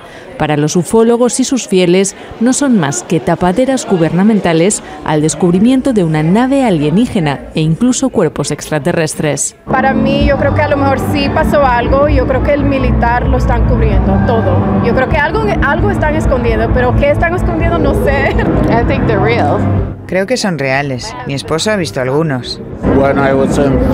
Cuando estaba en tercer grado, estaba fuera jugando al fútbol y vi una gran luz que estaba sobre el parque donde vivía. Cuando volví al día siguiente, había un gran anillo en el césped. Nadie nunca pudo explicarme qué cosa era. La fiebre por los ovnis en Roswell está en todas partes. De hecho, puede encontrarse iconografía extraterrestre hasta en la bandera y el emblema de la ciudad. La verdad está ahí fuera, dicen los creyentes. Para los escépticos, su verdad es la siguiente. Ser la meca internacional de los extraterrestres también supone uno de los principales sustentos económicos de la localidad. No en vano, el último Festival Internacional de los OVNIs ha dejado en apenas cuatro días la visita de 20.000 personas y un impacto económico de medio millón de dólares, según la organización, aunque otras fuentes creen que ha sido menor debido a la pandemia. Sea como sea, cifras significativas que en la localidad achacan en buena parte al interés renovado fruto del último informe del Pentágono publicado sobre este tema el pasado 25 de junio. En él, Estados Unidos ha vuelto a asegurar no encontrar evidencia de tecnología alienígena en más de un centenar de incidentes analizados, pero tampoco ha podido descartarla. Entre las posibles explicaciones, basura aérea, fenómenos atmosféricos o sistemas de potencias adversarias como China o Rusia. No obstante, han mantenido un anexo sin desclasificar. Ese informe de nueve páginas esencialmente no dijo nada que ya hubiéramos sabido y que el público en general también supiera. Entonces no es nada. Ahora me encantaría ver lo que han devuelto al Congreso. Había una parte secreta y me encantaría ver esa parte. Ahora bien, ¿por qué hay una parte secreta? Esa es mi mayor pregunta. Habíamos predicho que no sería nada, que no iban a admitir ningún detalle sobre la realidad del fenómeno. Pero una cosa que sí fue muy crucial que mencionaron es que es real, que el fenómeno ovni es real. Quitaron el estigma. Ya no podemos reírnos de esto, tal y como puedo decir abiertamente que los estamos investigando tanto como ellos. Según una encuesta realizada durante los días previos a la publicación del informe, poco más de la mitad de los estadounidenses no creen que los ovnis supongan una gran amenaza a la nacional. Sin embargo, un notable 65% está convencido de que los incidentes reportados por el ejército son una probable evidencia de que existe vida inteligente fuera de nuestro planeta. ¿Y ustedes? ¿Son más como el crédulo agente Mulder o la desconfiada Scully? Con esta pregunta ponemos fin a este particular expediente X. El tiempo está cerca. Les recordamos las actividades octubre a partir del domingo 3 de octubre de 2021, desde las 11 de la mañana en el Girón Camaná 344 del Cercado de Lima, actividad cultural de la ciencia celeste, unidad común con nueva moral, exposición de las copias de los rollos de la materialización del Apocalipsis anunciado en el capítulo 5, libros, folletos y volantes de la nueva doctrina revelación conversatorio con temas de las Sagradas Escrituras y de la actualidad local y planetaria. Para los hermanos y hermanas que están solicitando los volantes, los folletos de la ciencia celeste, pueden visitar el restaurante vegetariano Fuente Natural en el distrito de Lince, Avenida Canevaro 469. Tenemos volante para distribuir con diversos temas, folletos y así educar a la población en la nueva doctrina, en la filosofía común del Padre, para no titubear, para saber qué hacer, para no poner la esperanza en un solo hombre, en un solo gobernante, sino en el poder del pueblo educado, un pueblo con filosofía, no está esperando ni criticando al gobierno popular, porque el gobierno popular no es un gobierno de izquierda, no se le puede exigir lo que no es.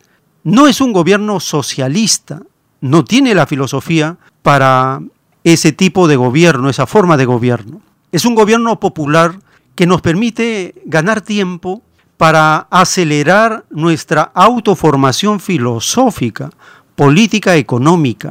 Nosotros estamos constantemente en movilización, en difusión de conocimiento, de moral, de justicia, de ciencia, de revelación de sagradas escrituras, porque ese es un formidable poder. No estamos nosotros como espectadores de lo que hace el actual gobierno, porque nosotros sabemos que es el gobierno de los pobres y los más pobres. que los actuales representantes no estén a la altura y la expectativa de la derecha es comprensible, pero la población está poniendo cierta esperanza en el actual gobierno popular. Necesita una formación filosófica para poder presionar. Al presionar, el gobierno se motiva, porque actualmente está siendo acorralado por los ricos, los inversionistas, la derecha, los capitalistas. Ellos lo están endulzando, amarrando, atando. Pero la población no está atada, la población está desatada. Y esto es un fenómeno nuevo que está ocurriendo en el Perú. La parábola de Cristo dice, cuelan mosquitos, pero se tragan el camello. ¿Qué son los mosquitos? Por ejemplo, en el Congreso solo están colando mosquitos, escándalos, denuncias, interpelaciones, eso es pérdida de tiempo. Pero el camello es el neoliberalismo que se está desmoronando. Ese es el camello. Y el pueblo lo está demoliendo sin darse cuenta, sin ser consciente todavía. Estamos en un proceso de demolición del neoliberalismo. Es una demolición controlada, porque está avanzando en la medida que el pueblo se moviliza. Hay una movilización, hay inquietud de la población. Nosotros estamos en contacto con las comunidades y constantemente estamos enviando materiales, aportes, comunicados para fortalecer la unidad común con nueva moral. Esto es el fundamento de la filosofía común o filosofía comunista que el Divino Padre nos da para enfrentar la caída total del capitalismo. Llegamos a los minutos finales. Les agradecemos por su atención a todos aquellos que deseen el link de la película de Jesús según el Evangelio de Juan, envíenos un mensaje, un pedido al 934-407-166 y le estaremos enviando el link de la película para que lo vean en familia, lo vayan escuchando, lo vayan viendo. Son tres horas, se van viendo por secuencias y así sentir que Cristo es un revolucionario, que Cristo con autoridad enseñó una nueva forma de vivir, que la doctrina que él trajo era tan revolucionaria, tan avanzada para la época que lo asesinaron. Pero él se dejó matar para demostrar que el trigo muere y produce al 30, al 50, al 100%. Esa enseñanza inmortal de Cristo sigue influenciando, sigue dándonos la fortaleza de la fe necesaria, porque nosotros al saber el futuro es una ventaja. ¿Y qué sabemos del futuro? Sabemos que el capitalismo está en agonía. Sabemos que las grandes potencias están empezando a vivir pobreza. Sabemos que el socialismo prosperará como lo profetiza la ciencia celeste.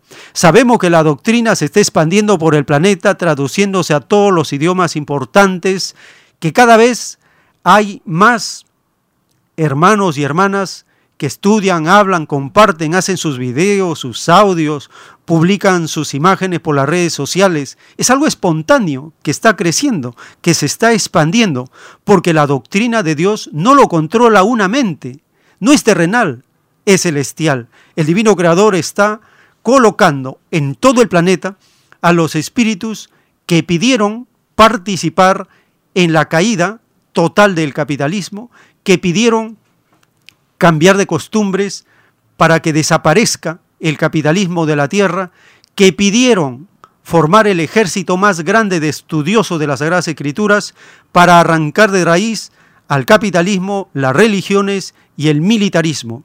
Y al Perú le ha tocado ser una de las naciones de las cuales sale la nueva doctrina para todo el planeta. Esto y mucho más sabemos leyendo los rollos del Cordero de Dios y interpretando, estudiando las sagradas escrituras.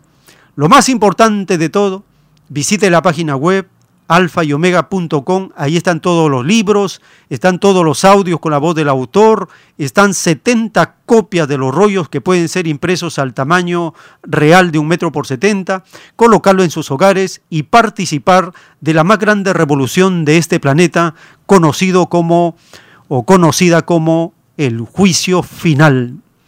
Así llegamos al término muy agradecidos a toda la familia que nos han escuchado y que comparten estos programas por las redes sociales y si el Divino Padre Eterno lo permite, hasta una nueva edición.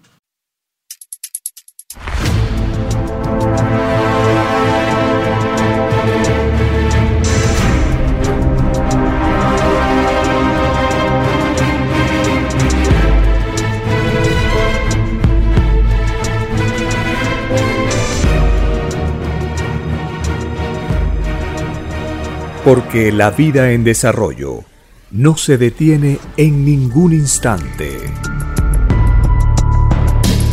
Porque el poder filosófico de las masas encuentra el hilo de la ley común de la naturaleza. La igualdad triunfa en la prueba de la vida.